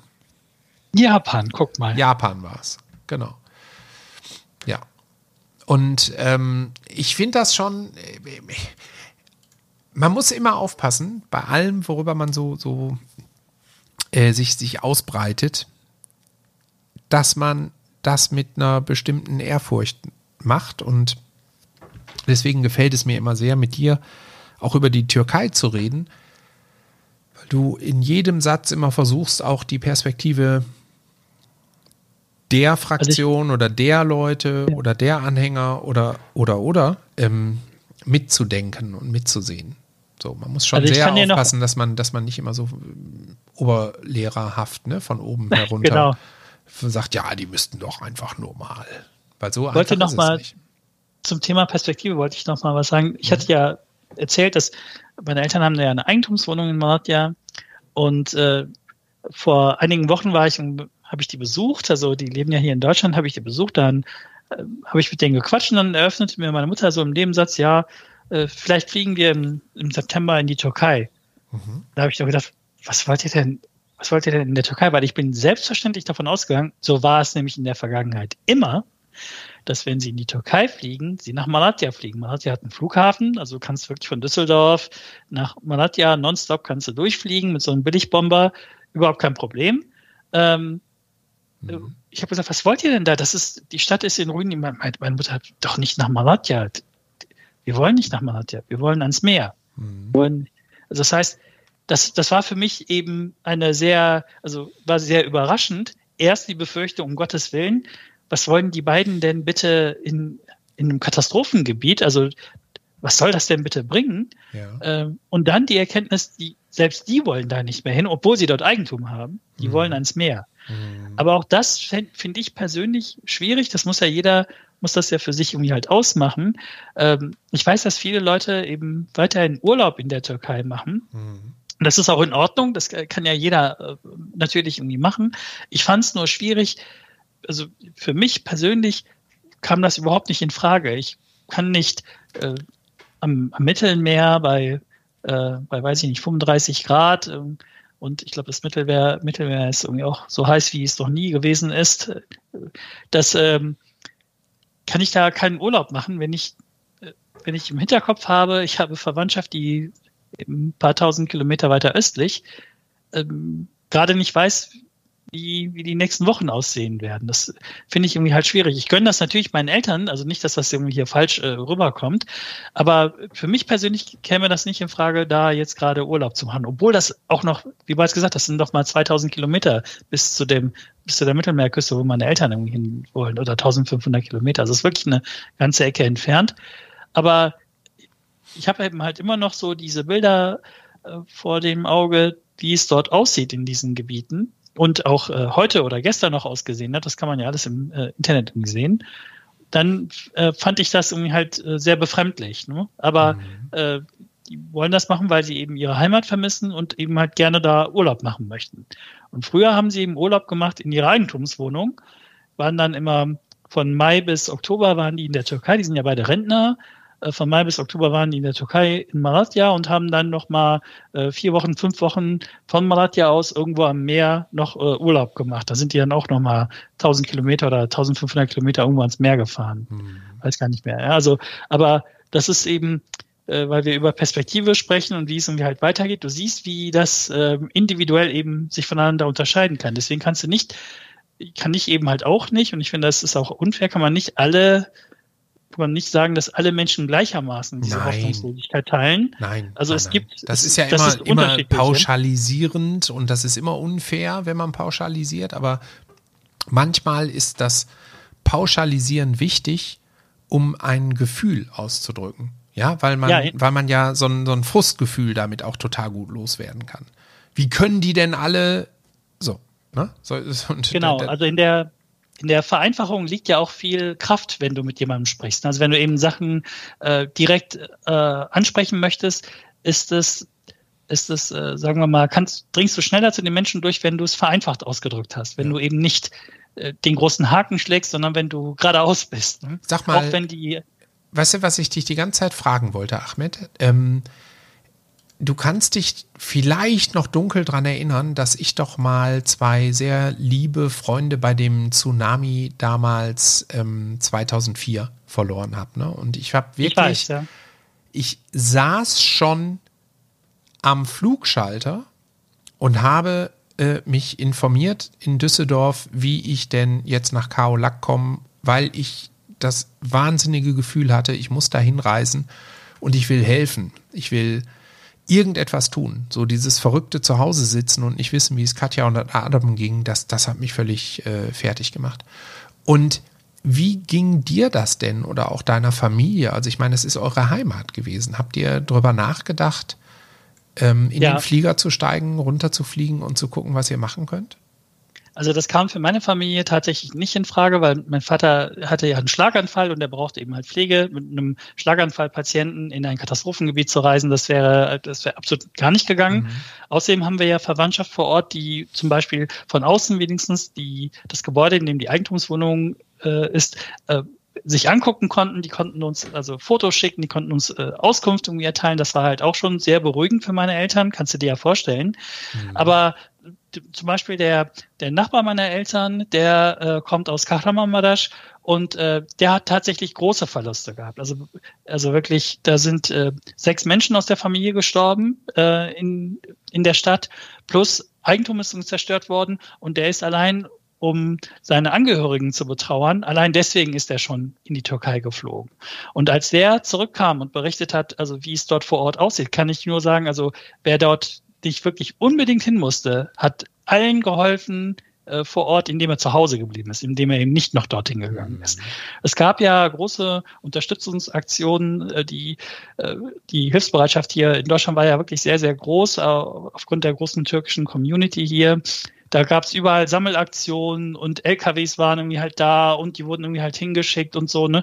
Weiß ja alles, äh, aber es war relativ unkoordiniert. Das heißt, da kamen unkontrolliert eben LKWs aus überall, aus verschiedenen Ländern, irgendwie halt dann die Menschen vor Ort mhm. wussten gar nicht, was sollen sie denn damit machen? Dann wurden sie auch, also so kam es einigen halt auch vor, dann wurden sie zur Müllhalde der Europäischen Union, weil da eben äh, abgetragene Klamotten dort irgendwie hingeschickt wurden. Also obwohl es mhm. gut gemeint war, also ich glaube, von Kurt Tucholsky ist der Satz, äh, gut gemeint ist das Gegenteil von gut gemacht, glaube ich, oder so ähnlich. Ich kriege es jetzt ja, nicht ja. mehr ganz zusammen. Mhm.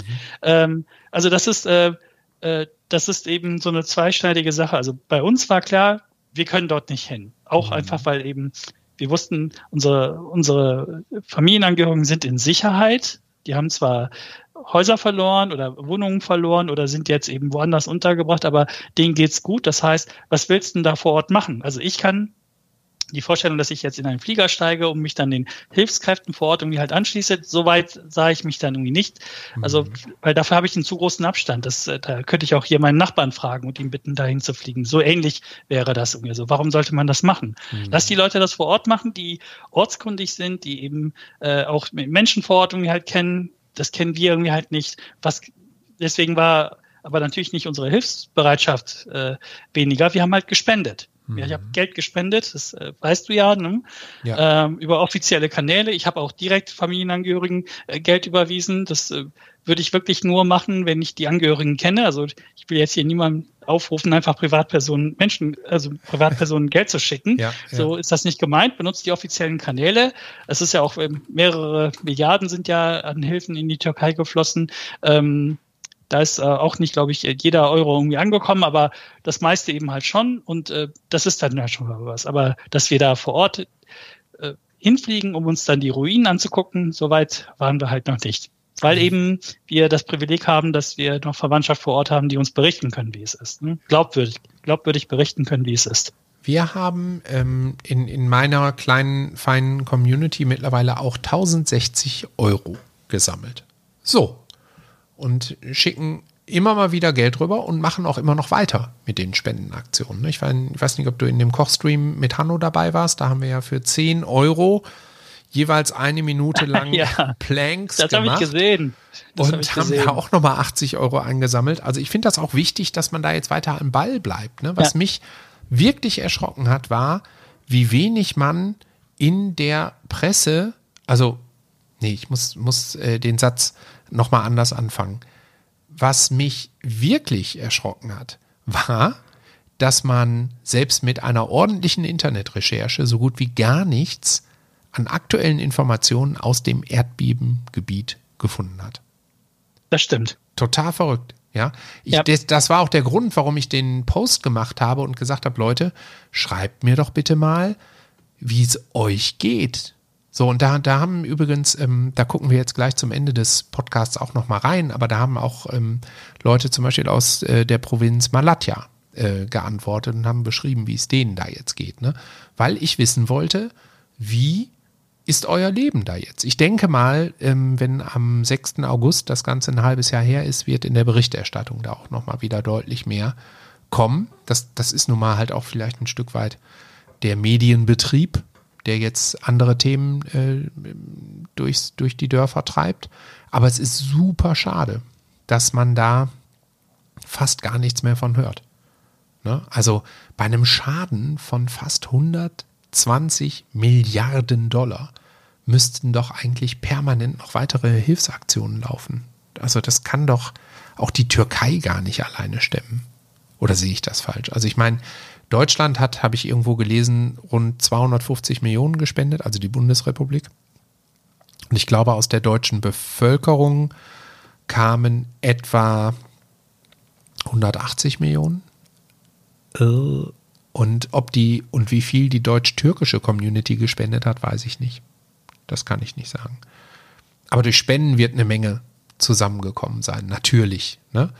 Aber ich habe nirgendwo eine Information gefunden, wie viel denn offiziell an Spenden in der Türkei jetzt angekommen ist oder was das Ergebnis der Geberkonferenzen war oder so. Und das macht mich schon immer skeptisch, weil eigentlich sollte man solche Informationen ja sehen und finden. Aber nirgendwo. Nirgendwo.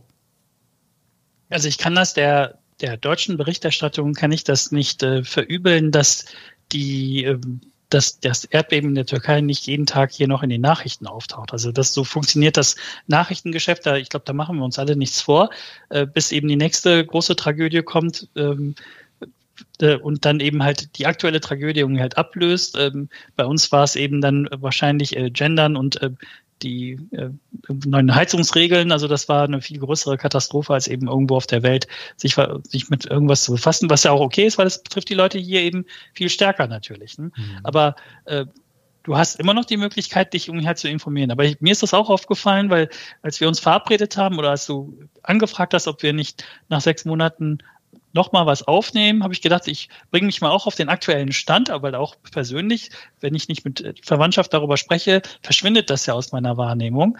Äh, ich habe gedacht, ich gucke mir das irgendwie mal an, wie sieht's denn irgendwie halt aus und habe so festgestellt, dass ich wirklich aktuelle Meldungen brauchbar für mich gar nicht mehr im Internet irgendwie gefunden habe. Also mhm. habe ich mich wieder auf das verlassen, was ich dann eben ähm, also was ich ruhigen Gewissens glaubwürdig auch hier wiedergeben kann.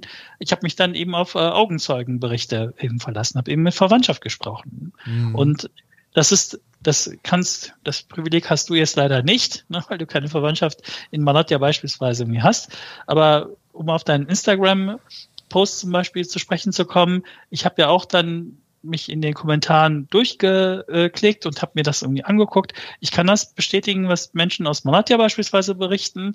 Zu den anderen Regionen kann ich jetzt irgendwie nicht so viel irgendwie sagen, aber äh, allgemein siehst du ja auch in den Kommentaren, dass die Frustration so groß ist, dass es äh, in den türkischen Medien so in Anführungszeichen heruntergespielt wird. Also dass die Schäden, die die Menschen vor Ort erlitten haben und das Leid, das sie verspüren, dass es in der Berichterstattung in der Türkei keine große Rolle spielt und dass mhm. die Zahlen der Toten, also bei den Menschen jedenfalls, die bei dir auch gepostet haben, viel, viel höher angenommen werden, als die offizielle Seite das irgendwie halt sagt. Mhm. Aber ich bin kein Journalist und ich kann das nicht nachprüfen. Ne? Ähm, ich, ich, ich, ich äh, ich hoffe, es sind, es sind nicht mehr als diese 50.000 Toten, wie es offiz von offizieller Seite irgendwie halt heißt. Ne? Mhm. Ähm, ich befürchte, es sind aber mehr. Ne? Das ist alles. Mhm. Weißt du, ich ähm, denke immer wieder darüber nach, dass ich unbedingt in die Türkei möchte. Aus vielen Gründen. Ne? Ich habe da auch äh, schon mal eine andere Podcast-Folge zu gemacht. Mich verbindet ja auch tatsächlich viel mit dem Land. Das sind, äh, ich war viermal in der Türkei, aber immer, also eben in einer Zeit, als ich den Weitblick einer Weinbergschnecke hatte. Also da war ich irgendwie 19, 20, 23, so in der Ecke, ja. Weil wir immer, immer Urlaub gemacht in der Türkei und fand das immer total super. Hab auch viel erlebt, auch viele persönlich echt prägende Dinge erlebt und so. Und dann in meinem letzten Urlaub da hat meine damalige ähm, Partnerin mit mir Schluss gemacht und ich bin dann irgendwie, hatte ich rückblickend den besten Urlaub meines Lebens in der Türkei, weil ich gezwungen war, mich mit ganz vielen Dingen abzulenken und habe wirklich wahnsinnig tolles Zeug erlebt. Aber aus der Situation heraus habe ich damals so einen Schlussstrich gemacht hinter die Türkei, ne? weil ich mit ihr auch mehrfach da war und so. Und ähm, ich glaube, wenn ich jetzt in die Türkei fahren würde, das wäre ein totales Highlight, aber ich könnte auch nicht in die Türkei fahren äh, und dann nicht das Erdbebengebiet besuchen. Weißt du? Das ist so, das ist so ein zentrales Thema hier in meiner Community gewesen und auch ähm, die Videos, äh, mit denen das hier alles am Anfang losging, waren ja eben Videos über, über die Erdbeben-Situation da unten.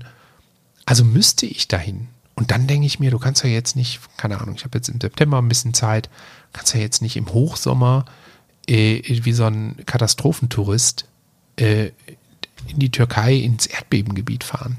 Das, das geht irgendwie nicht. Ja, und im Winter dahin also, zu fahren, wenn ein Jahr fast rum ist oder so, das ist dann so, aha, hier war das also mal. Mhm.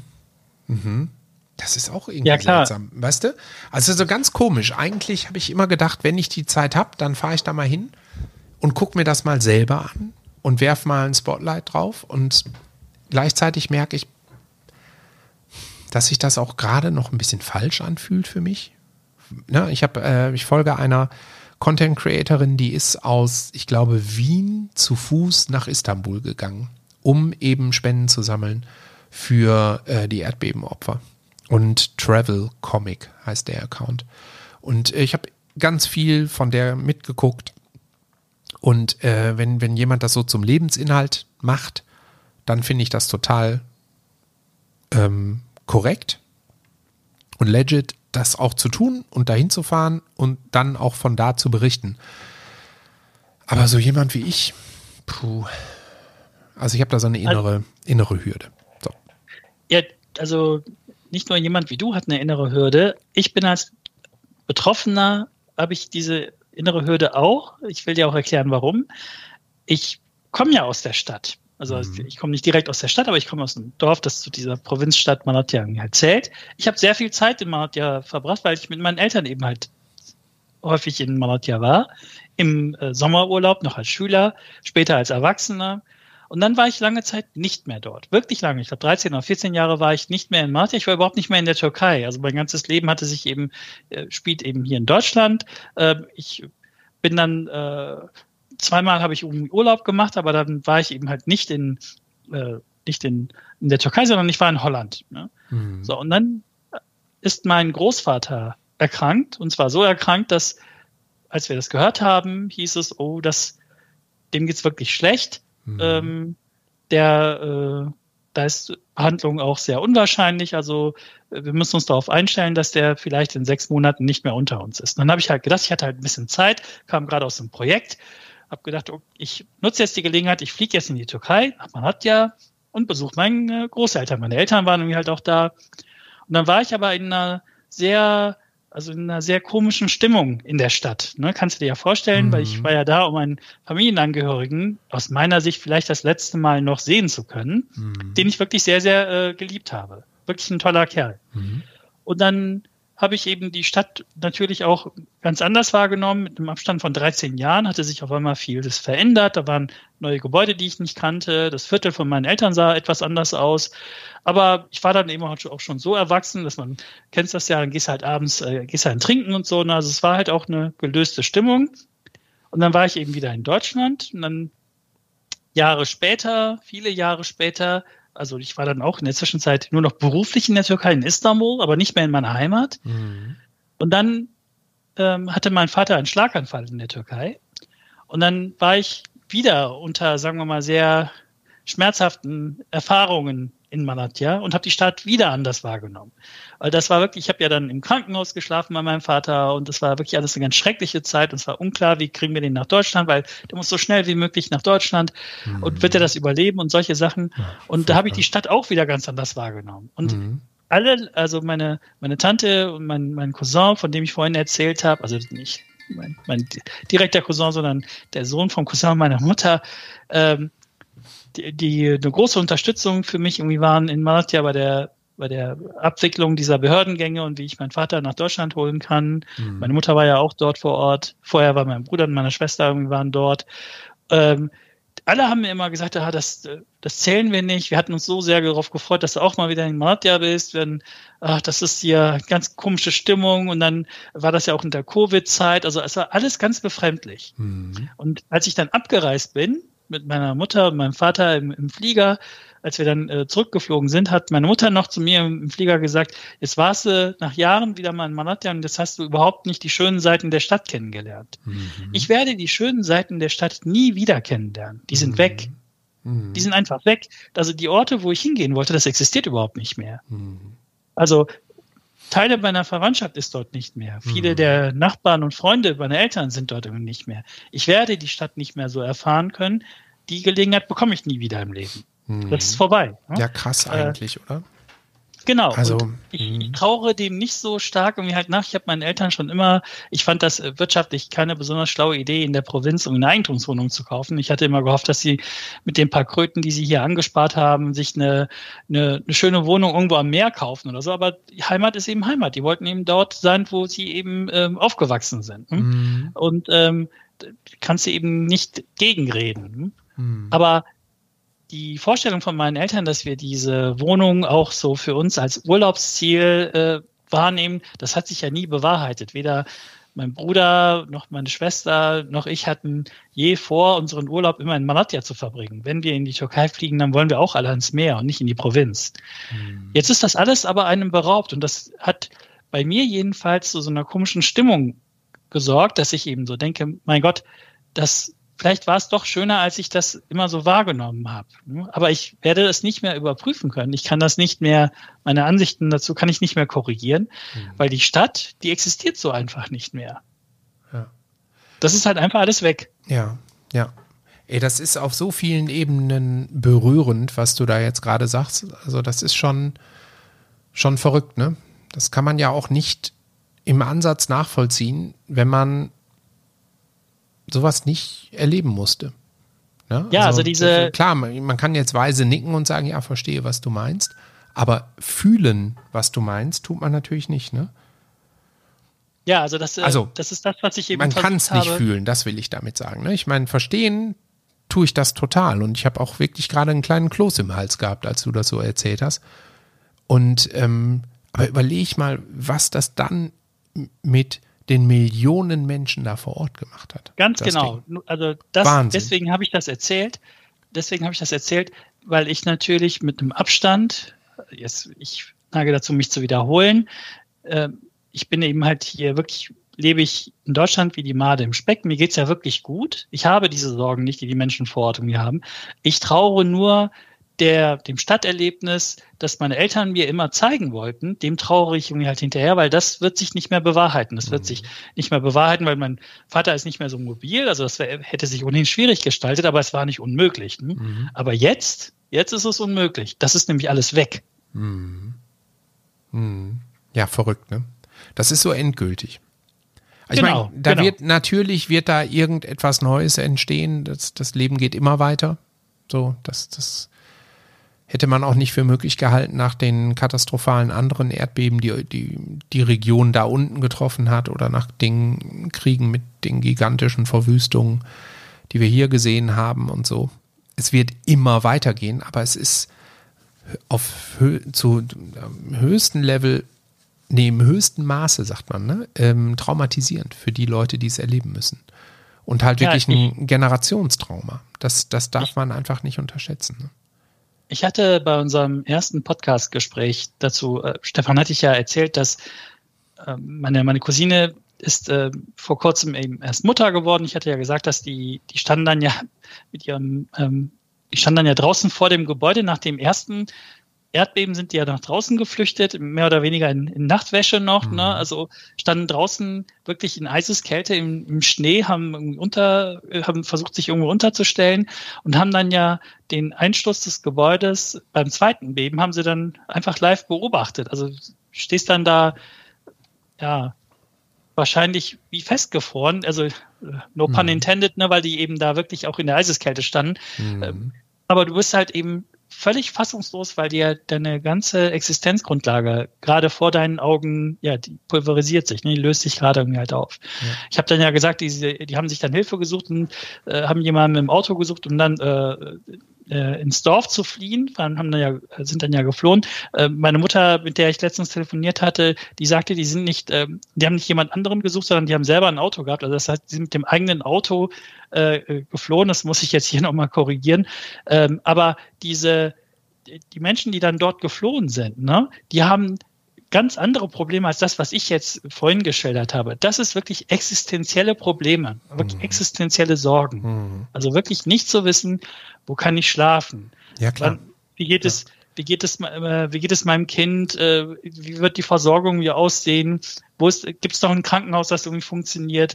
Wann gehen die Telefone wieder? Wo kriege ich Trinkwasser? Also wirklich, es geht ums nackte Überleben. Ne? Mhm. Und ähm, ich habe das jetzt nur so geschildert, weil wir, weil du meintest, ich möchte da auch irgendwann mal hin und so, ne, oder hast darüber nachgedacht, also auch damals äh, 2004 äh, mit dem Tsunami.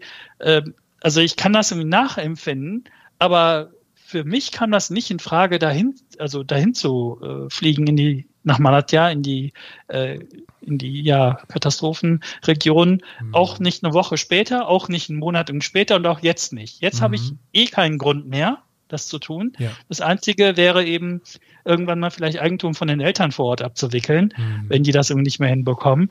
Äh, aber ansonsten sehe ich da keinen Anlass mehr. Ne? Das muss, das ist auch für mich jetzt abgeschlossen, wirklich.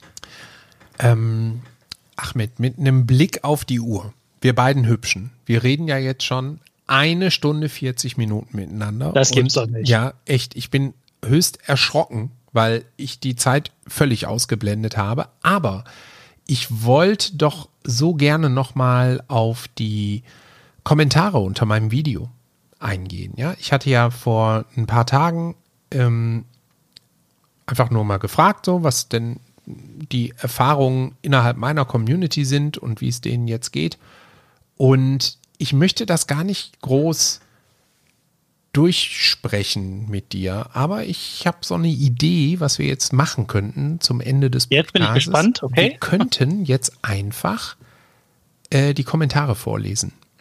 Ja, und ähm, ich hatte dich ja eben mal gefragt, ob du dir die äh, auch angucken kannst. Du könntest ja zum Beispiel mal so zwei, drei ähm, türkische Kommentare nehmen und die nachher vorlesen, während ich oh Gott, mir auf Türkisch vorlesen. Ja, oh Gott, das wird schwierig. Ja, ja. versuch mal dein ja. Glück. Also wenn wenn ja, das ist das ist äh, äh, ja? das ist schwierig auch wegen der äh, wegen der Typo. Also ich muss das ja immer mit übersetzen. Das ist teilweise auf deutschen Tastaturen geschrieben. Da fehlen dann die türkischen äh, Buchstaben, weißt du? Ja. Das muss ich mir immer. Ja, ja also da muss mir immer ein bisschen. Du lass dir mal Zeit. Zeit. Lass dir mal Zeit. Ich ich leg mal los. Ich ähm, habe hier so so ein paar Sachen gefunden. Ähm, und das ist so toll an, an meiner Community. 98 Prozent der Dinge, die hier gepostet werden, sind halt kein Trollmüll, nenne ich es jetzt mal, sondern es sind wirklich Leute, auch wenn sie mal eine andere Meinung haben, ja, dann geben sie sich trotzdem Mühe, das vernünftig zu ähm, beschreiben. Ich glaube, einer hat hier irgendwo reingeschrieben, nee, es sind sechs Millionen Leute gestorben und es war ein Terroranschlag. Ähm, das, äh, ja, so, das blende ich dann aus, dass das kein Terroranschlag war. Ich glaube, das muss man nicht diskutieren. Ne? Aber ähm, pass auf, ich fange mal mit mh, mm, dem hier an. Und zwar hat, ich hoffe, ich spreche es richtig aus, Günes44 geschrieben. Danke der Nachfrage. Bin jetzt auch seit fünf Wochen hier in Malatya. Der Zustand bessert sich von Tag zu Tag. Als ich ankam, war weder Licht noch Leben. Jetzt mittlerweile kommen die Einheimischen wieder zurück. Ruinen sind zum größten Teil entsorgt. Wohnungsbau vom Regierung geht sehr gut voran. Die Menschen sind zum größten Teil nicht mehr in Zelten, sondern in Containern untergebracht und es sind Containerstädte errichtet worden mit allen lebensnotwendigen Einrichtungen.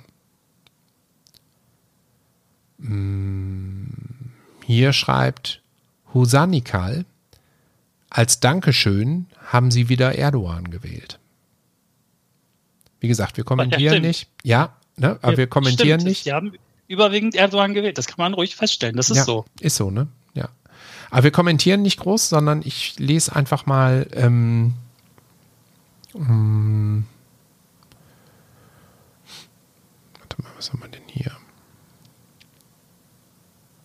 So, hier, das ist zum Beispiel auch ein Dialog, der bei mir stattgefunden hat.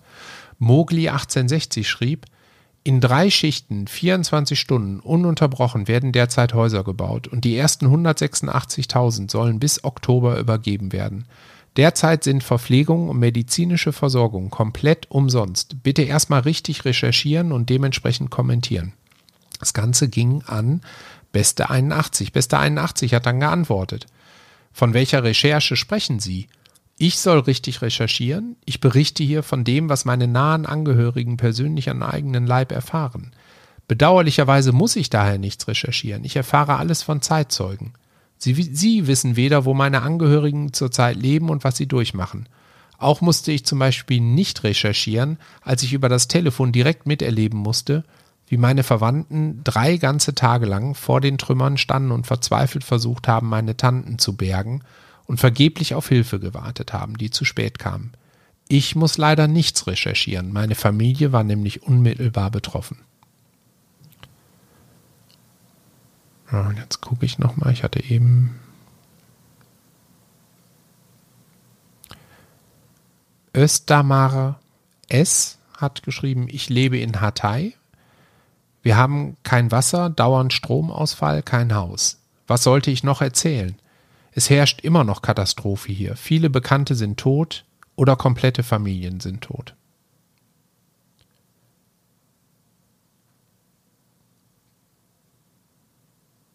Hier. Luxury Clean Gebäudereinigung. Ich lese die Namen immer mit vor, ne, weil das sowieso public ist. Ähm, hat geschrieben, ich habe keinerlei Bilder gelöscht und stoße immer wieder in meiner Galerie darauf, wodurch man immer wieder daran erinnert wird. Unsere Familien und Freunde leben noch immer mit der Angst, dass es wieder bebt. Teilweise bilden sie sich ein, bilden sie es sich ein und wachen nachts weinend auf. Mir persönlich ist es im Gedächtnis, als wäre es gestern gewesen. Ich würde mir wünschen, dass viel mehr daran erinnert wird, damit es nicht in Vergangenheit gerät. So, und dann noch einen letzten. Warte, muss ich ein bisschen weiter runtergehen weil der ist ganz kurz, aber der passt sehr schön zu dem, was wir eben äh, besprochen haben. Und zwar ist der von Serap Bayram 84. Ein Satz, nämlich, wir sind immer noch traumatisiert. So, das war, waren jetzt fünf oder sechs von 67 Kommentaren. Hast du dir welche rausgesucht? Ich habe mir auch welche rausgesucht. Ich äh, fange mal mit ähm, Umran Mentese, glaube ich, äh, wird das ausgesprochen, ist in einem Wort zusammengeschrieben. Äh, Umran wird der Vorname sein. Äh, also auf Türkisch dann. Mhm. Ähm, bitte verzeiht meine hakelige Aussprache.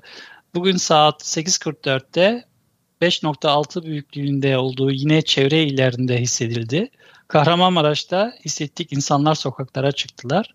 öğle saatine kadar beş defa oldu artçı Deprem. Also so mhm. frei über, übersetzt heißt es heute, äh, heute Morgen um 8.44 Uhr gab es nochmal ein äh, Beben der Stärke 5,6. Äh, in der Nähe von Kahramanmaraş haben wir das alles gespürt. Die Menschen sind auf die Straßen geflüchtet und bis zum Mittag hat die Erde fünfmal gebebt. Also Beben gibt es weiterhin noch in der mhm äh, in der Region. Ne? Mhm. Dann waren noch, warte mal, das ist Englisch. Es gibt noch was Kurzes mhm. von äh, Simge Özaydın, glaube ich. Äh, Hepimiz orayı unuttuk, devletimiz dahil herkes unuttu. Also bedeutet übersetzt wie, so etwas wie, wir alle haben das, äh, haben das dort vergessen. Äh, die Regierung hat uns äh, äh, vergessen. Also wird die Verzweiflung zum Ausdruck gebracht. Ne? Mhm. Ja, davon hatte ich auch noch einige, die habe ich jetzt gar nicht vorgelesen. Aber ähm, das ist schon natürlich bei Millionen von Menschen wahrscheinlich ein zentrales Gefühl. Ne? Dass, dass viele denken, ja, helft uns, vergesst uns nicht. Nur wir haben wenig andere Möglichkeiten, als mit so einem Podcast nochmal darauf aufmerksam zu machen, dass da in direkter Nachbarschaft wirklich Millionen von Menschen sehr langfristig traumatisiert sind. Ne? Und wir nicht so tun können, als wäre das jetzt alles schon vorbei und vergessen. Hm. Ja, also ja. mit der Hoffnung auf bessere Zeiten, finde ich, kann man das auch, äh, kannst du den Podcast irgendwie auch schließen. Also ja. wir können uns nur diesen Wünschen natürlich anschließen. Mhm. Was bleibt uns auch anderes irgendwie übrig? Wie du schon gesagt hast, wir haben hier aus der Ferne nur die Chance zu spenden. Die Spendenbereitschaft war schon irgendwie sehr groß. Die hält ja immer noch an, wenn sie natürlich auch zurückgegangen ist, was äh, nicht großartig verwundert. Aber äh, die Menschen werden noch sehr, sehr lange auf fremde Unterstützung angewiesen sein. Mhm. Und wenn sie nicht kommt, wird eben die Verzweiflung einfach noch länger äh, anhalten. Mhm. Das ist richtig. Das ist richtig. Ach Mann, Ahmed, Wir müssen mal demnächst aber auch, auch ähm, uns dringend mal wieder sehen und unser 30-Jähriges Ja. feiern. Ja? Ja, das, also wir sehen uns ja tatsächlich auf der DevCom, mein Lieber. Nicht Ja, vergessen. nein, nein, nein, nein. Den Samstag habe ich fest, äh, fest vor Augen. Aber da hast du deine Kiddies dabei. Ich habe meinen Sohn und drei Freunde im Schlepptau. Da werden wir beide ähm, ein bisschen kurz kommen, glaube ich, was so unser 30-jähriges Jubiläum angeht. Aber ich werde natürlich den Darth Vader Topf für dich mitbringen. Ja, den habe ich ja, habe ich ja tatsächlich gewonnen. Ja, Also, ja durch den meine hast du, Spende. er, er, er spendet hast du dir den. Ja, ja, ja. Konnte ich ja gar nicht glauben. Also ich bin wirklich sehr glücklich. Ja, absurd, ne? Äh, Dass ausgerechnet du den dann auch noch gewinnst. Aber äh, du hast halt einfach an dem Abend die höchste Spende in den Topf ge geballert. Muss Ja, man auch 100 mal hier so sagen. So, zack. Ja. Ja. Also Und- nicht, nicht Fuffis im Club hier, Freunde, nee, ne, sondern nee, nee. richtig. da ist richtig, richtig Kohle geflossen an dem Abend. Mhm. Zack. Ich, also ich freue mich über diesen, diesen Bretter tatsächlich. Ich habe ja schon zwei gusseiserne Bretter. Du weißt ja, dass ich für einen, Ja. also für wen ich arbeite, ich komme da Ja. auch günstig an die Dinger ran, aber das ist natürlich ein besonders heißes Exemplar. Darth Ja, Vader, das hat mich natürlich jetzt sehr gefreut. ja das, das, also, was passieren kann, ist, dass ich im Gamescom-Stress den einfach zu Hause vergesse.